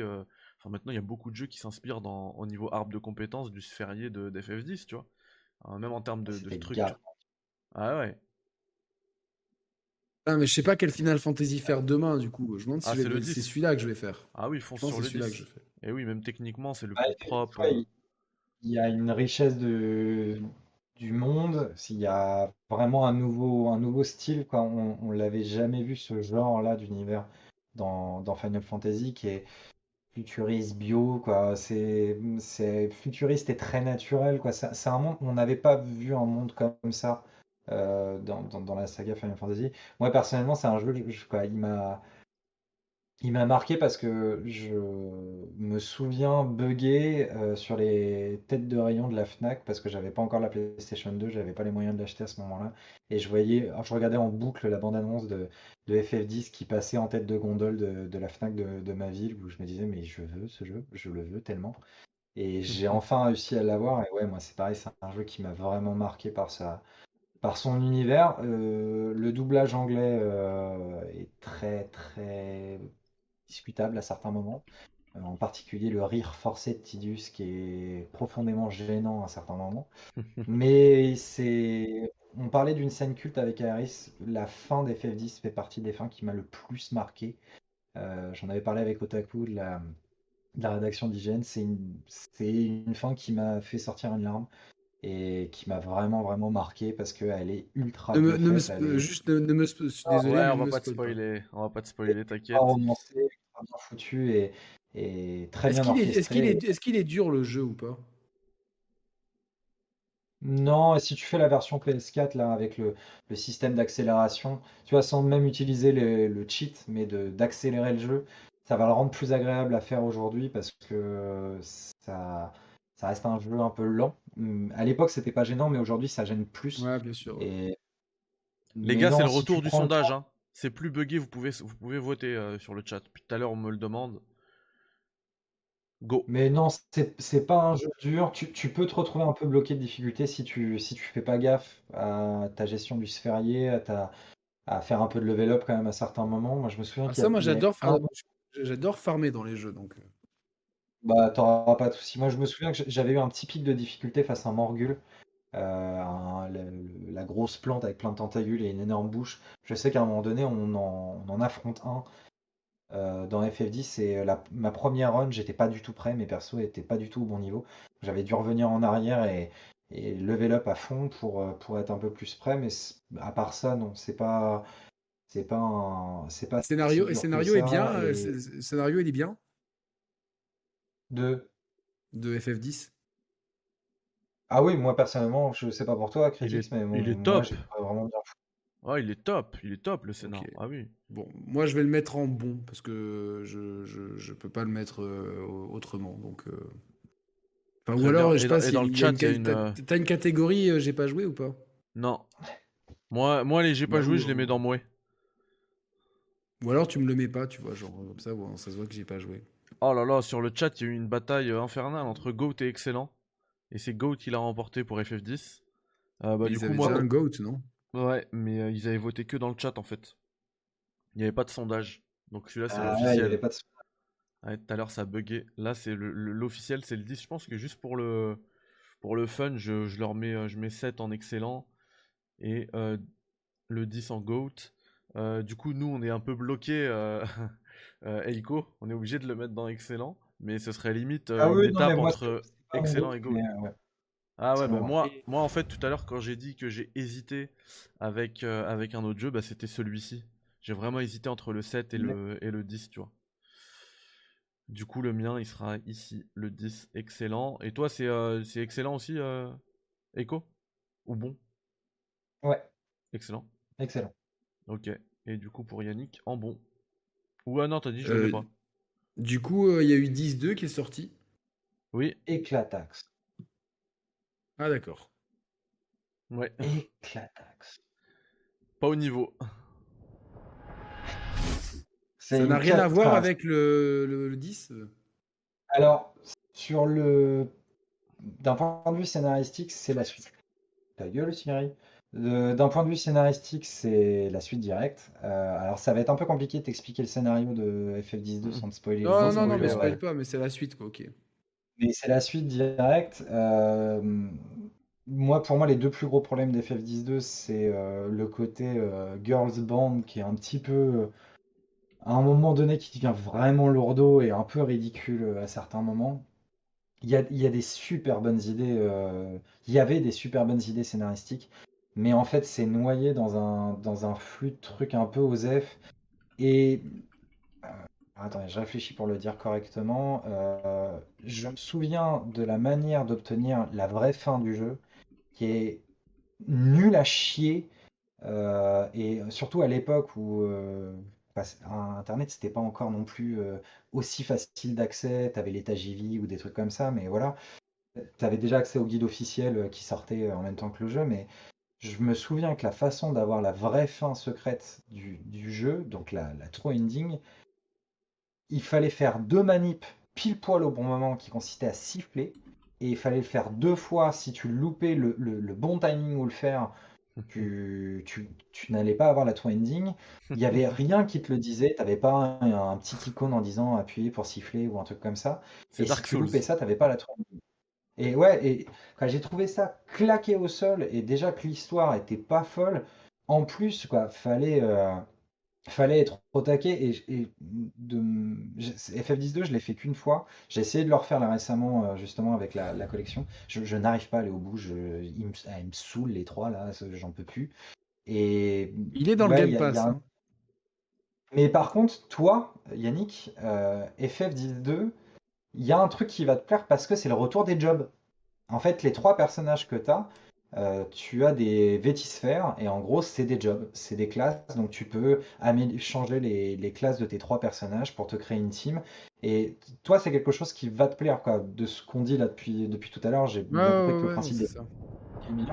Donc peut-être que ça, toi, ça, si tu t'accroches à FF10, que tu t'accroches à l'histoire d'FF10 et que tu as envie de savoir la suite, bah, peut-être que le fait que l'histoire est un peu éclatée au sol va moins te gêner, étant donné que le système de gameplay va te plaire. Donc potentiellement, si tu avais fait FF10-2, tu aurais peut-être dit, moi je l'avais trouvé excellent parce que j'avais j'ai retrouvé euh, le système de classe que j'aimais bien. Ouais, mais sur, les, sur les jeux plus modernes comme ça, tu vois, autant sur les premiers, je peux passer sur le scénario, autant sur des, sur des jeux où il y a des cinématiques, où le, tu vois, genre, je serais, je serais peut-être moins. En tout cas, je vais, je les.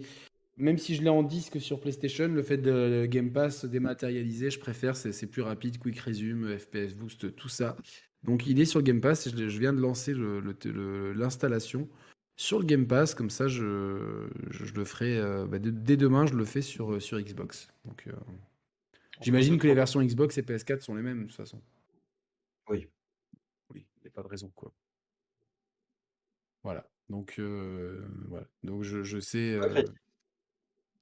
Comment? Donc bon, 10-2, vous le mettez en éclataxe tous les deux. Ouais, je on l'a mis euh, dans éclataxe. Euh, je le mets en éclataxe. Je, ben, je, le mets en mouet, moi. Tu sais quoi, je le mets en mouet. Euh, non, je te le mets en éclataxe. T'as pas le choix. Riche. non, je rigole. Je te le mets dans mouet, bien évidemment. Euh, et le chat, je vous le mets dans éclataxe parce que depuis tout à l'heure, ça dit pas des trucs, des choses jolies sur le sur FF10.2 et je vais pas en parler parce que parce que je risque ma chaîne si je répète vos vos, paroles.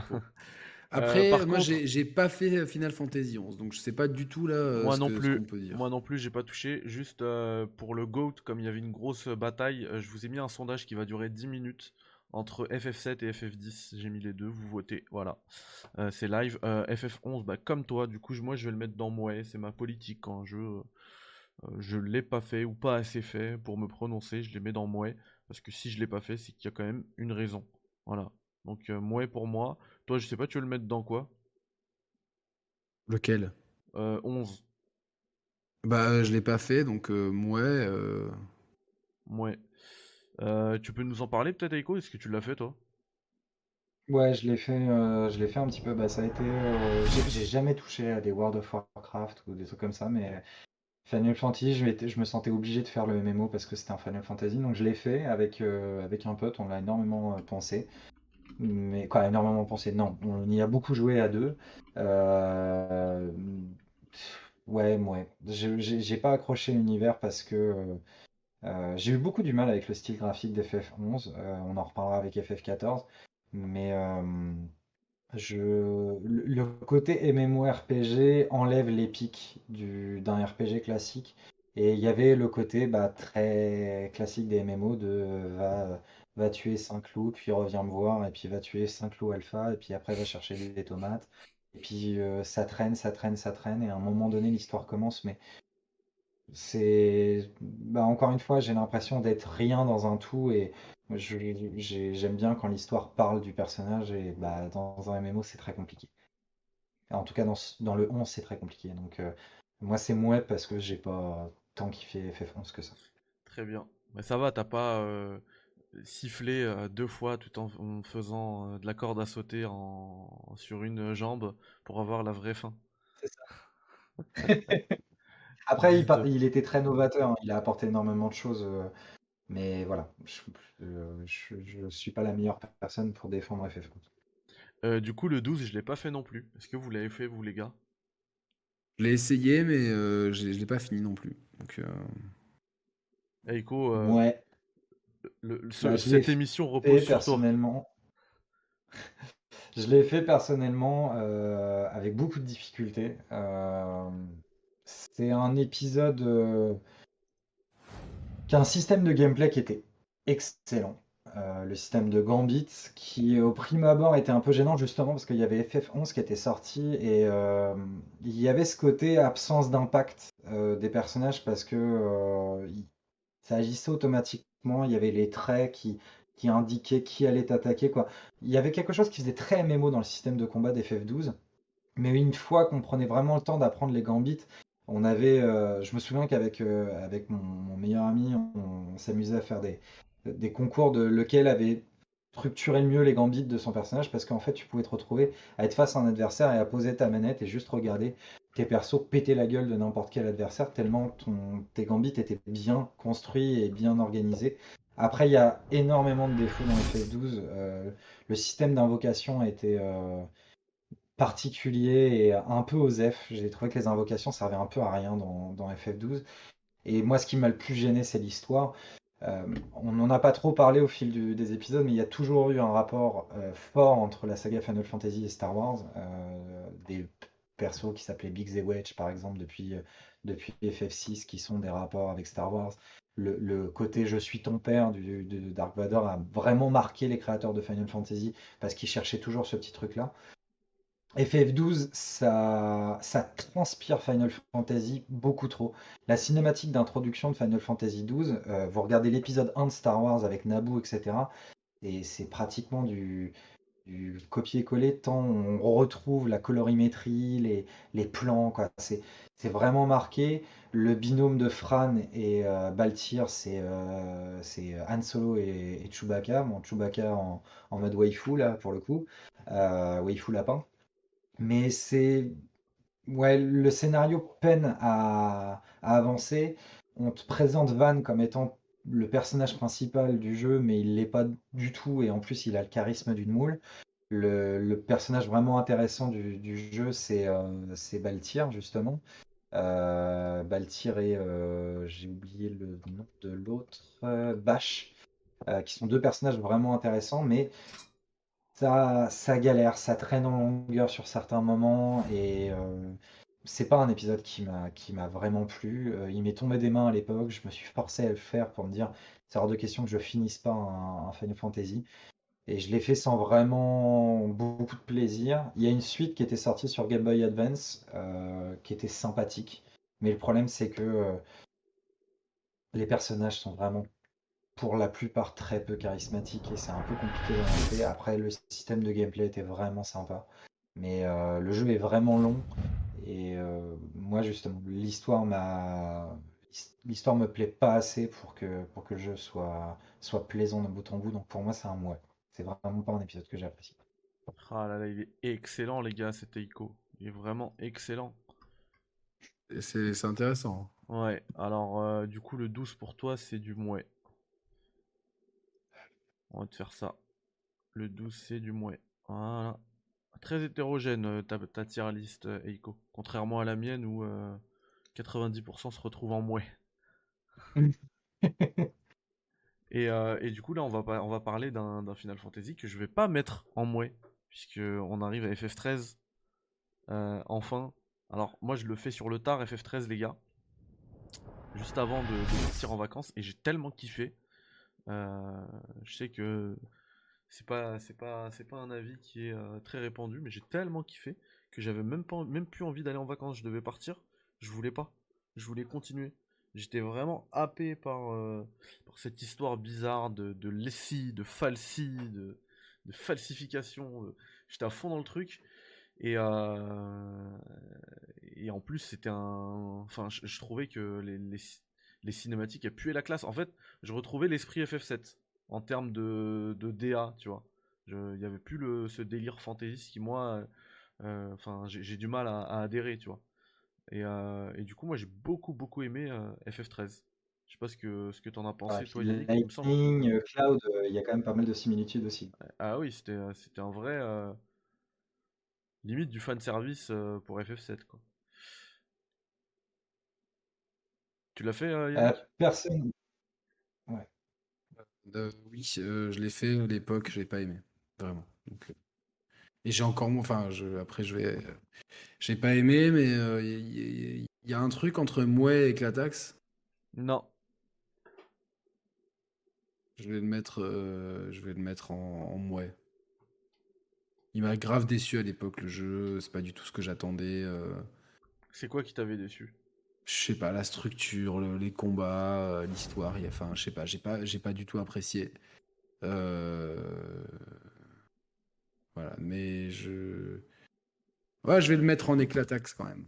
Ah, tu oses l'éclataxe. J'ose l'éclataxe complètement. Tu oses l'éclataxe. Et ben moi, euh, pour marquer la différence, je vais le mettre en excellent. Vraiment, je trouve que c'est un, excellent jeu. Euh, j'ai pas fait encore, je les ai, hein, c'est prévu, euh, les 13-2 et les Lightning Returns. mais je compte les faire, vraiment, c'est prévu. Et pour moi, c'était, c'était au contraire ce que j'attendais d'un, Final Fantasy, un FF13.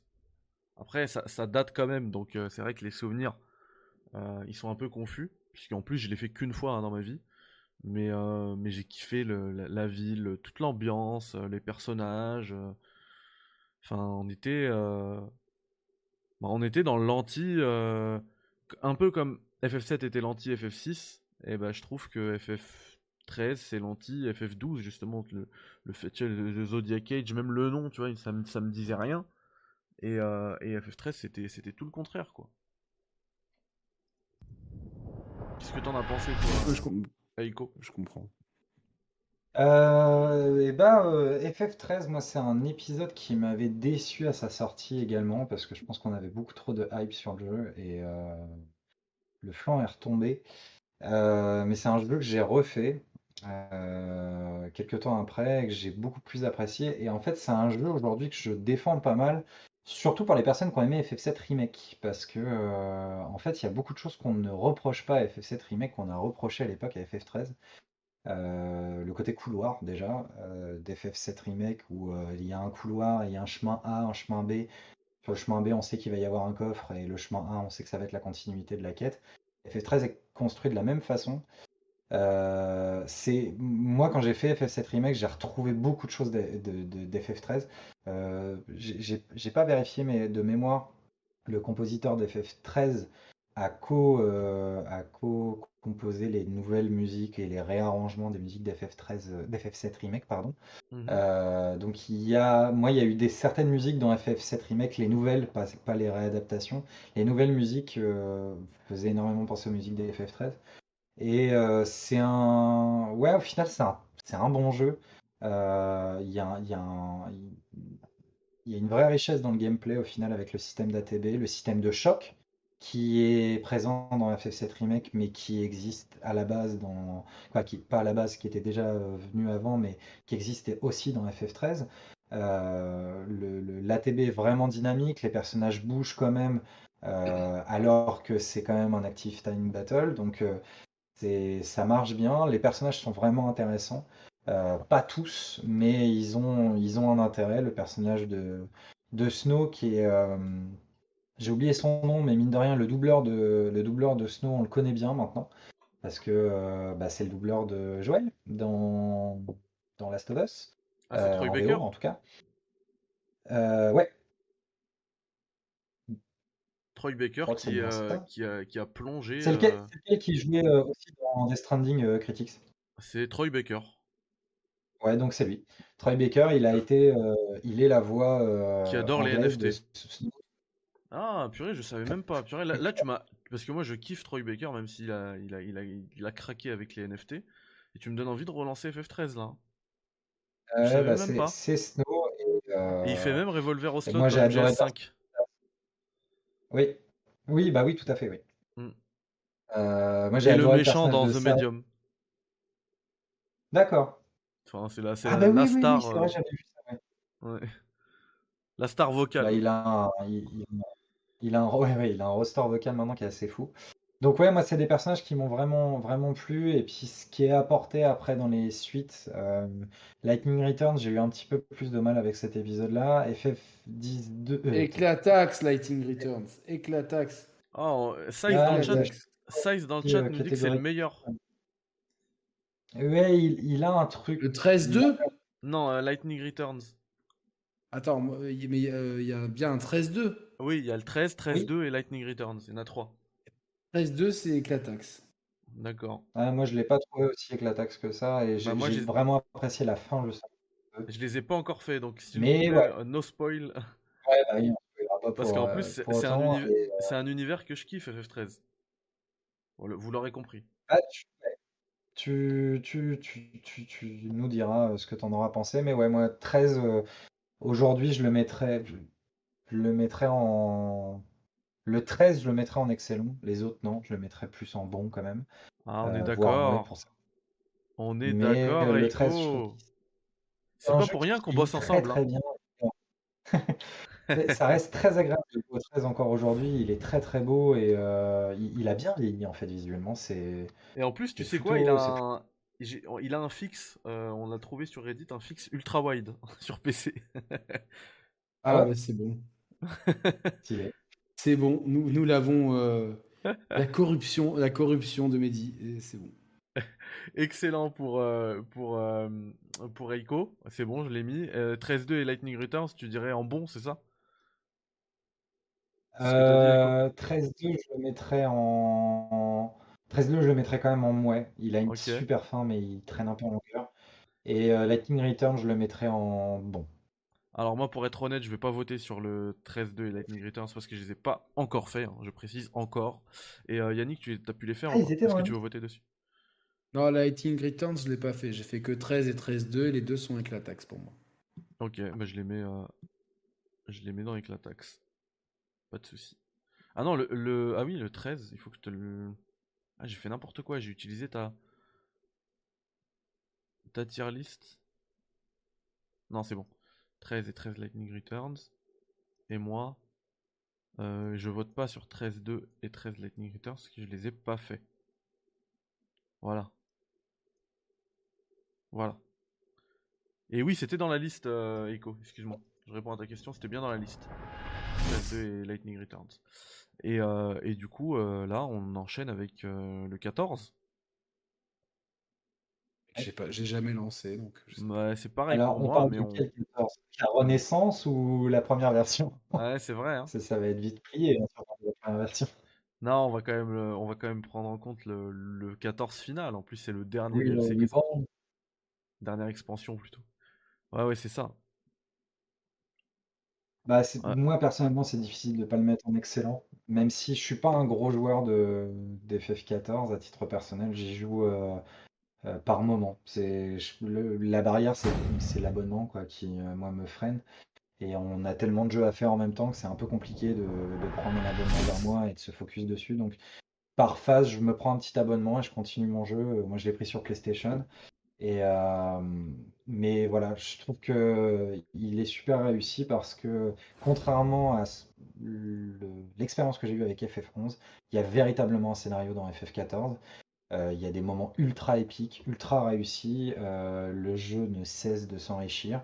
Je suis absolument pas à la page au niveau des DLC, donc je parlerai pas du tout des- du dernier DLC. Mais euh, voilà, moi je fais ma petite progression de, de, d'FF14 dans mon coin, je vis ma petite aventure avec mon perso. Et je prends un, un- un vrai plaisir avec ce jeu. Et, euh, et voilà. Surtout que tu as accès à si des, à dizaines d'heures de jeu gratuites. Sans, sans, sans souscrire à un abonnement. C'est ça, tout à fait, ouais. Mm. Et ça, moi, j'y suis, j'y suis plus à ce niveau-là. Donc là, maintenant, je suis obligé de, se- je suis obligé de passer par la, par la caisse. Ah, Mais euh, ouais, ça reste quand même un, un super, un, un super titre. Et puis voilà, le, le jeu est un succès, c'est pas pour rien non plus. Même encore aujourd'hui, pour un MMO avec abonnement, voilà, faut, euh, on rappelle que le, succès est tellement grand euh, qu'ils ont retiré le jeu de la vente il y a quelques semaines. Ouais, Tellement c'est grand. Ils se sont dit on peut plus le 25. vendre quoi. C'est ouf hein. c'est ça. Jusqu'au 25. Ah, Ah c'est- là, ouais, là, c'est-à-dire le- qu'on peut même pas le racheter là, si, actuellement. Non, de ce que, de ce que Ben m'avait dit euh, récemment, et Ah Ben ouais, c'est pour le coup un très très gros joueur de FF14 qu'on salue, euh, le, le- le- jeu était bloqué euh, en vente sur, euh, jusqu'au 25 janvier aux dernières nouvelles. Après, j'ai pas regardé les dernières news si ça a été prolongé ou, ou raccourci, mais euh, les dernières news que j'avais, c'était jusqu'au 25 inclus. Pas 25, bah, euh, non, non inclus.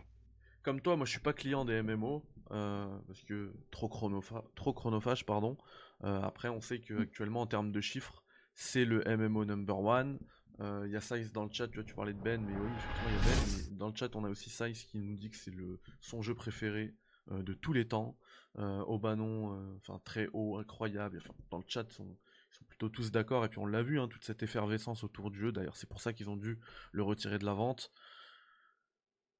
c'est compliqué de le mettre ailleurs que dans éclat que dans Éclatax, que dans excellent. Ça peut ça peut frôler le goat Euh, pour certains. Bah d'ailleurs Saïs l'aurait probablement mis dans goat. Euh, moi j'ai pas voté parce que je, je l'ai pas fait. Je l'ai lancé hein, j'ai déjà lancé. J'ai déjà euh, genre 3-4 heures de jeu euh, parce que Square Enix me l'avait envoyé. Et puis on avait fait une 2-3 soirées en fait en stream sur FF14 j'ai euh, bah, je suis pas client des MMO voilà. C'est juste que c'est pas fait pour moi. Après t'as quand même toute la composante histoire dont tu parlais euh, Eiko qui me qui quand même m'attire quand même pas mal tu vois donc euh, j'ai bien envie de m'investir juste pour ça Ouais, ouais, et puis je, je pense que. Alors, moi, j'y ai majoritairement joué tout seul. euh, et je pense que justement, le jeu doit être encore plus agréable en équipe. Et, ou même à deux trois sans forcément être une guilde ou ouais mais il y, en a euh, plein hein, des joueurs MMO qui jouent solo et moi je me je pense que si un jour je me lance je serai plus dans, dans ce profil de joueur tu vois j'ai envie de profiter Ouais, de l'histoire tranquillou donc voilà Yannick je- j'imagine que tu votes pas sur FF14 Non, je vote pas. ok et toi Echo tu l'as mis dans excellent c'est ça? Ça faisait un peu le good en même temps. Non, je vote pas, j'ai pas envie. Euh, ouais, non, moi je le mets en excellent quand même. Quoi. Très objectivement, c'est Ah bah, je c'est l'avais déjà mis, ouais. le mettre. C'est bon. Et du coup, nous, on vote pas. Par contre, sur FF15, on va voter. Yannick, je te donne la parole. Bien sûr.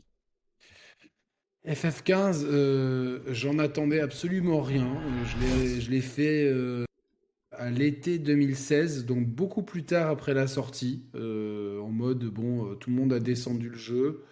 Je sais pas quoi jouer cet été, allez jouons à Final Fantasy XV et voyons un petit peu ce qui va. se passer. Il faut savoir, je, remets un peu de contexte pour ceux qui se rappellent, ça, faisait ça faisait partie d'un grand projet autour de Final Fantasy XIII, le Fabula Nova Crystallis, euh, qui devait être euh, euh, tout un, un univers autour de, de, de- de FF13 avec FF13, FF13-2, Lighting Returns, Final Fantasy euh, Type 0, euh, Final Fantasy Agito et Final Fantasy Versus 13, euh, un RPG orienté action. Euh, et en fait, c'est ce Final Fantasy Versus 13 qui n'est jamais sorti, qui est devenu Final Fantasy XV. Euh, donc euh, un, un développement qui a été extrêmement chaotique, euh, compliqué. Entre Nomura, Tabata, ça a été, ça a été l'enfer avec les musiques de. Par contre, ça j'ai bien aimé, c'est Yoko Shimomura. Euh, Yoko Shimomura, on la connaît notamment pour nous avoir fait les musiques de ce chef-d'œuvre de Street Fighter 2. Euh, Ah, attendez, on te... euh, Attends, on te voyait pas ouais, pardon, bah, c'est- Ah, bon. les, les musiques de euh, Street Fighter 2. Donc, euh, De Kingdom Hearts aussi et de Secret of Mana.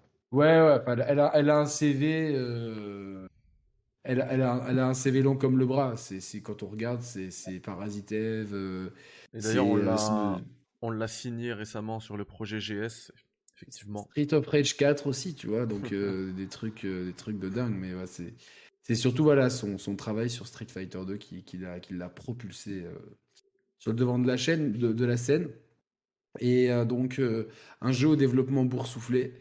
Et au final, moi j'ai déjà j'ai commencé l'expérience en regardant le film qui est, qui est qui est un prologue au jeu. Je me rappelle plus comment il s'appelle, mais il est magnifique. Franchement, c'est hein? Slayer, King Slayer, Kingsley, C'est King- ça. Kingsley. Kingsglaive. Euh, je sais pas, moi, j'ai trouvé ça super beau, super catchy. je suis bien rentré dedans. Et, et, le jeu, en fait, je je m'attendais pas du tout avec ce boys band gothique à accrocher. J'ai super accroché. J'ai adoré l'ambiance. Il, est bourré de défauts, ce FF15. Vraiment, il y, a, plein de trucs qui vont pas. Il y a des ellipses. Tu dis, mais qui? Et parce que les ellipses après devaient être des DLC, donc euh, tu sais, euh, euh, c'était déjà fini depuis Assassin's Creed 2, la mode de, prendre des morceaux du jeu, de les enlever et de les vendre en DLC. Eux, ils, sont encore restés là-dedans. donc du coup, il y a plein de choses qui se passent. Bon, il y, a, il y a des gros trous. Bon, bref. Mais j'ai adoré le, le, le Kingsglaive le début du jeu, la montée en puissance de Noctis, et puis cette fin incroyable. J'ai adoré le road trip entre potes. Euh, le système de combat, je l'ai trouvé par contre beaucoup de un jeu d'action, euh, très brouillon. Euh, donc j'ai pas forcément accroché au système de combat. Pour moi, c'est plus du Final Fantasy du tout. Mais j'ai quand même trouvé qu'il y avait des qualités graphiques, il y avait des qualités. Il y a de la générosité dans ce jeu. et au final, j'ai passé un bon moment. Juste pour la petite histoire, il y a Roman qui était passé chez moi euh, deux jours, euh, enfin, ou, une journée, je crois.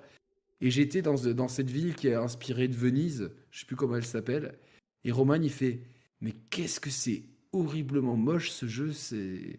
Je, je jouerai jamais à ça. Donc euh, ça m'avait marqué. Il me dit, il me dit mais comment on peut sortir des jeux aussi moches? Enfin non, mais attends, il y a des zones qui sont quand même jolies. il a signé pour FF7 remake. Et il a, il, il, a, été modélisé dans le jeu. Ouais, mais par contre, il n'a jamais fait le jeu, donc euh, je, sais pas. Moi, j'en attendais rien. Je, je m'en foutais complètement. Genre, euh, j'ai joué à ça euh, en mode tiens, qu'est-ce que je vais faire Qu'est-ce que je vais faire les jours où j'ai pas envie d'aller à la plage? Eh ben, j'ai fait du FF15. Et ben au final, j'ai trouvé le jeu. je vais le mettre en excellent. J'ai adoré la relation Luna Freya Noctis. Euh, j'ai adoré certains thèmes musicaux incroyables. J'ai adoré euh, le l'antagoniste, puis euh, le, monde, tout ça. Je, je, sais pas. Il y a quelque chose qui m'a plu dans ce jeu, même si si je prends bout à bout la technique. le système de combat, il y a, le, scénario, il y a, y a, toujours, il y y a toujours à redire, mais je sais pas. Au final, j'ai adoré, donc excellent. Eh bien, je suis tout à fait d'accord avec toi, Yannick. Je, te l'ai mis dans excellent et je vais le mettre également dans excellent. Euh, alors, moi, tu vois, tu parlais, tu disais que tu l'as fait au ZEF en mode été 2016. Mais moi, c'est pire. Je l'ai fait à l'hiver 2017. Euh, euh, j'avais fait, pour raconter ma vie, un, grave accident de moto et j'étais coincé, bah, coincé à l'hôpital pendant plusieurs mois. Vraiment, hein, plusieurs mois. Je, je suis sorti qu'à la fin de l'été. Euh, et, du coup, c'était, euh, j'avais deux jeux euh, que j'ai pensé. c'était Ah bah, mets ta Play à l'hôpital. Ouais, ouais, ouais. mon, frère m'avait ramené ma Play avec un petit écran. donc j'utilisais même pas la télé de la chambre d'hôtel. Et, et j'avais. L'hôpital. Ouais, de, l'hôpital, je raconte. Et j'avais le, tu sais, sur la, sur la, sur la table où ils te mettent la nourriture là. J'avais un setup de fou. J'avais j'avais la. au début, j'avais. Mais toi, t'as des setups de malade, c'est incroyable. De ouf. De ouf, j'avais la. la j'avais un ultra wide et tout à l'hôpital. j'avais la Xbox One. j'avais la Xbox One avec, avec, euh, avec, Mass Effect, euh, Andromeda. C'est pour ça que j'ai autant adoré Andromeda en fait. J'avais rien d'autre à faire. Et, euh, et, et, après, enfin, une fois que je l'avais, j'avais passé, je sais pas moi, 150 heures dessus en quelques semaines, quelques jours, hein, même j'ai envie de dire j'ai pris, euh, j'ai demandé la PS4 pour me ramener la PS4 qui était à la maison et euh, on me l'a ramené et j'avais FF15 dedans et du coup je l'ai fait euh, à ce moment-là parce que je l'avais acheté, je l'avais jamais, jamais, touché et puis j'avais kiffé justement ce, délire road trip. en plus il y avait un truc qui m'avait marqué moi, c'est que quand tu choisissais, bah déjà il y avait l'histoire de, de l'essence, tu sais, donc j'étais en mode roleplay euh, et, tu choisissais une destination et tu ça conduisait tout seul. donc toi à côté tu pouvais faire autre chose. Donc des fois je mettais je mettais une destination et puis je mangeais mon euh, mon yaourt, mon plateau repas de l'hôpital, tu vois. et euh, moi j'ai enfin ça m'avait marqué FF15. J'avais j'avais beaucoup aimé. Après comme tu le dis là, il a plein de défauts, mais j'avais adhéré au voyage au voyage que propose le jeu, tu vois. À partir de là, pour moi, ça peut être ça peut être qu'excellent. Et pour la petite, petite histoire, parce que je vois que tu as le sourire aux lèvres, Yannick, à l'hôpital, il y a des fois où, tu sais, c'était l'été, donc on laissait les portes ouvertes avec les fenêtres ouvertes, histoire d'avoir un, peu, un peu moins chaud. là, je parle vraiment sur la fin du séjour. je mettais, je jouais à Forza Horizon 2 à l'époque, avec le son à fond.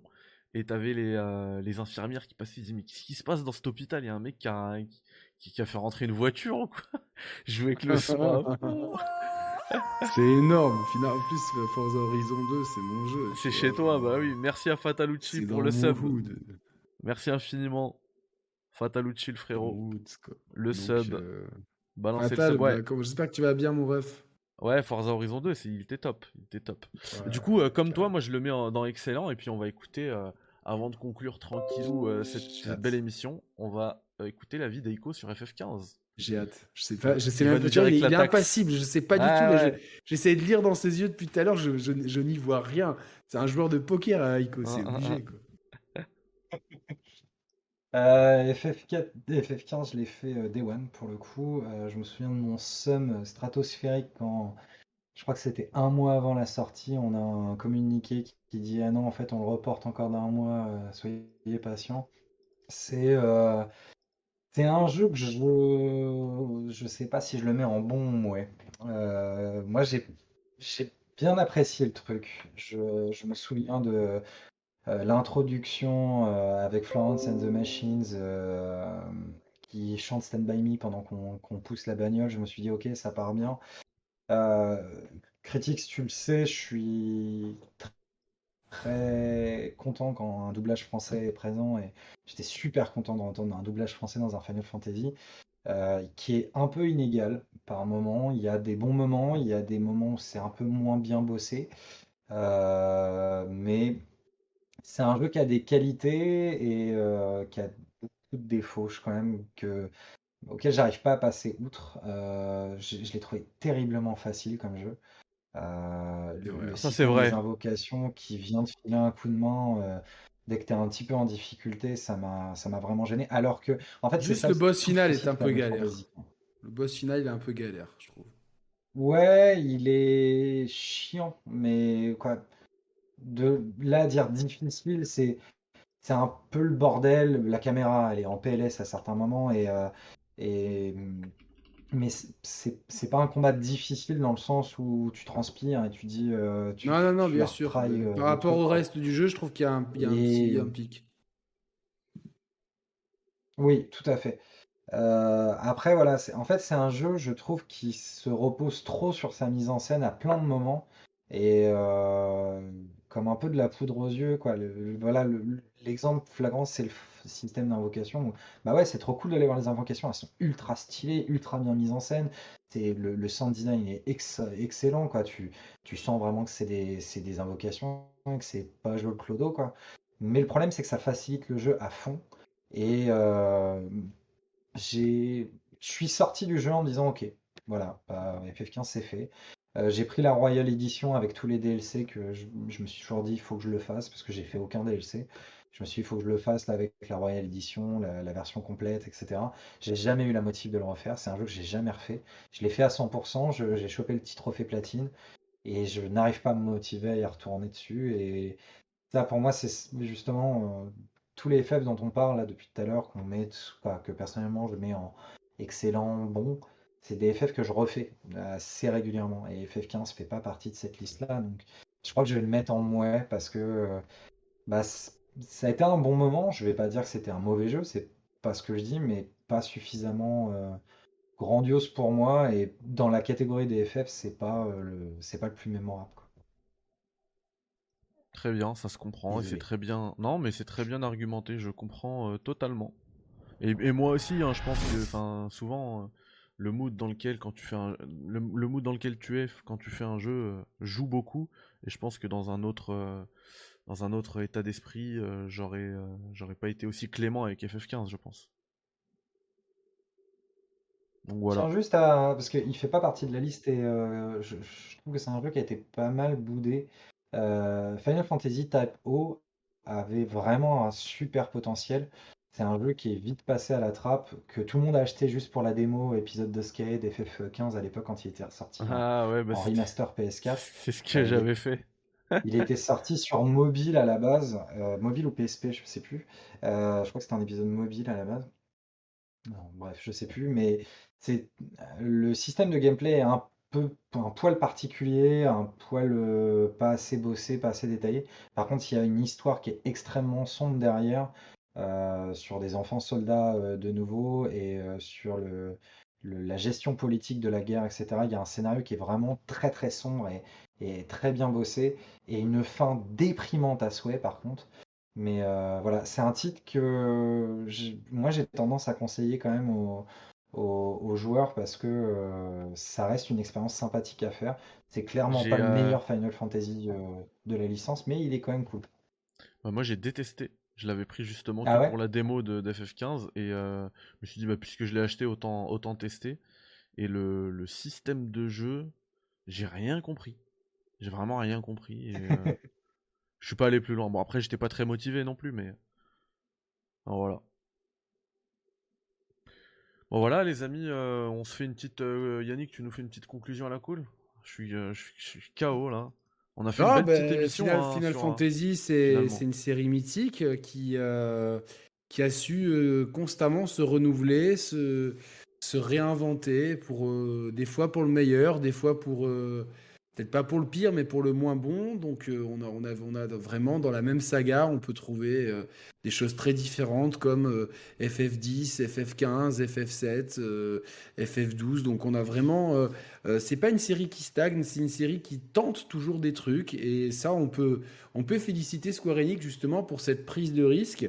Comme je l'ai dit tout à l'heure, j'espère vraiment que le système de combat de FF7 inspirera euh, les prochains épisodes, notamment Final Fantasy XVI, dont on a finalement vu peu de choses et le peu qu'on a vu, je j'ai pas euh, pas été hypé outre mesure ni euh, techniquement ni par l'ambiance générale du peu qu'on ait vu, mais un trailer ça rend pas les coups, donc on verra quand on en saura plus sur le jeu, mais on sait d'ores et déjà que cette, cette saga n'est pas prête de s'arrêter puisque euh, c'est euh, une des plus grandes sagas du jeu vidéo. Et je suis très heureux d'avoir fait cette, euh, cette émission tier list avec toi et surtout avec Aiko qui, a, qui m'a qui m'a bien challengé sur pas mal de, de, certitudes. Et c'est souvent comme ça qu'on c'est intéressant. Et dès, et, dès demain j'essaierai de commencer FF10 comme ça je voilà. c'est bien. je, je, je, ferai un pas un pas de plus dans dans la galaxie Final Fantasy. Voilà. C'est bien Yannick, on aime, on aime ça. Euh, et oui, c'est pas pas une saga qui compte euh, qui compte s'arrêter puisque cette année, euh, pour faire une petite ouverture hein, vers vers le futur, vers l'avenir, on a deux Final Fantasy qui arrivent hein, normalement puisqu'on a FF6 Pixel Remaster et FF16 qui devrait arriver cette année, début d'année 2023, qui sait, on sait pas. Moi je je suis confiant pour, euh, pour un fin 2022. Allez. Euh, vous retrouvez. Pour FF16 Ouais, pour FF16. Tout à fait. Je suis très confiant. Toi, t'es toujours optimiste, toi. Non, je suis pas toujours optimiste. Mais tant mieux, il en faut. Hein, mais, mais euh, avec FF16, je, le, je, le, vois vraiment arriver fin 2022. Genre novembre 2022, on joue à FF16, les gars. Ouais, j'ai du mal. bon, on peut, on peut clipper.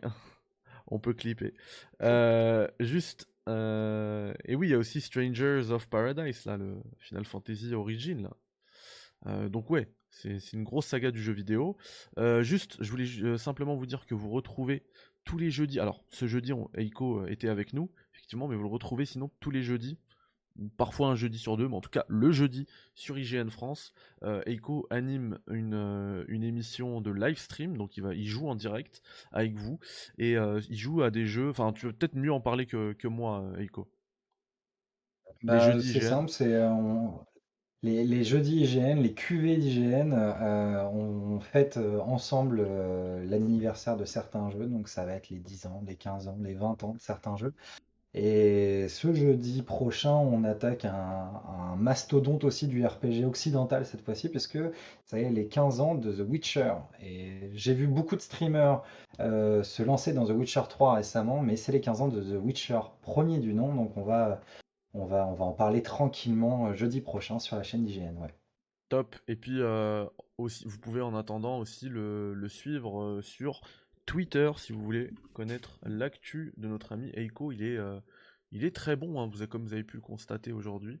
Euh, je vous mets son, son Twitter sur euh, le chat. Voilà, comme ça c'est fait. Et puis Yannick, l'actu des Chers Players. Bah là, on a fait une grosse émission avec Roman. Excellente. L'autre jour, qui a, enfin, il y a, il y, a, il y a 48 heures exactement, qui a cartonné, parce qu'on a déjà fait 11 000 vues en 48 heures. Donc, c'est, à l'échelle de notre chaîne, c'est, dans, dans la très bonne moyenne. Euh, vous retrouvez tous les replays de, justement, de ces émissions qu'on fait avec Mehdi, quel est le meilleur? Donc, euh, dès demain, vous retrouverez le replay de. euh, demain ou samedi, on verra de, de finale, mais peut-être demain c'est mieux euh, de Final Fantasy. Quel est le meilleur Final Fantasy? Et puis bah, dimanche, je suis encore avec toi dimanche soir pour une nouvelle émission. Et puis après, voilà, on fait le mois de jan- on finit le mois de janvier comme ça. Et puis euh, et dès qu'on peut aussi, on intercale des émissions plus classiques. Et euh, Exactement. voilà, c'est comme ça, ça marche bien, c'est cool. euh, Il y, a, il y a de bons retours, les gens sont contents. Puis on essaie toujours de proposer des, des analyses de qualité, objectives, sourcées et euh, dépassionnées et pleine de avec le la, je sais pas la, la- la plus grande finesse et la plus grande justesse possible enfin, c'est notre credo voilà Tout à fait. Et bien voilà les amis, je pense qu'on peut se souhaiter une bonne nuit. Euh, Reposez-vous bien. On se revoit. Merci à tous hein, d'avoir été là. Merci à Economy, merci à Yannick. Euh, je vous souhaite ouais, voilà, encore une fois une bonne nuit, reposez-vous bien et puis euh, on se revoit dès demain pour un café critique tranquillou à la cool, hein, comme d'habitude. Et, et puis voilà, on, on- on discute de tout ça hein. Enfin, dimanche soir en live. On vous aurez le, le thème sur, euh, bah, sur les réseaux, on en parlera et puis on discute. Maintenant on est connecté, vous savez. Allez, bye bye, ciao, salam alaikum. Salut à Merci tous. Merci Ciao, à vous ciao. les gars. Mais vous restez juste euh, sur le sur Le le live, même si vous voyez euh, le l'écran euh, l'écran euh, le stream est terminé parce qu'on va se faire un petit raid histoire de donner de la force à un streamer au hasard. hein, je sais pas qui qui ai-je en live. je vais te dire moi si j'ai des gens a- j'allais dire rebeu d'éther mais Il va rien voir. il va rien voir il y a Anti- dans- il y a Antistar il y a joueur attends qui d'autre il y a Squeezie aussi lui non plus va rien voir je pense Ouais. Euh, J'ai personne les gars.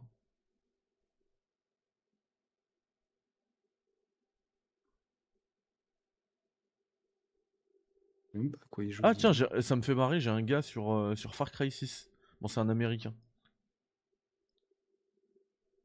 il ou alors j'ai- mal lui hein.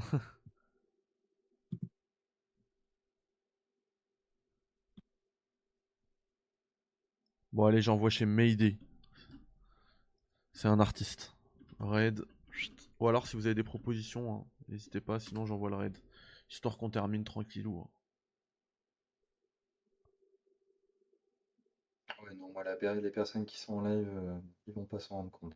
Ouais, bah moi aussi j'ai des. euh, Allez, c'est bon, on va chez, euh, chez, un, chez un, un- un artiste qui est en train de faire des emotes, il me semble. Allez, prenez soin de vous, au revoir. salut à tous ciao ciao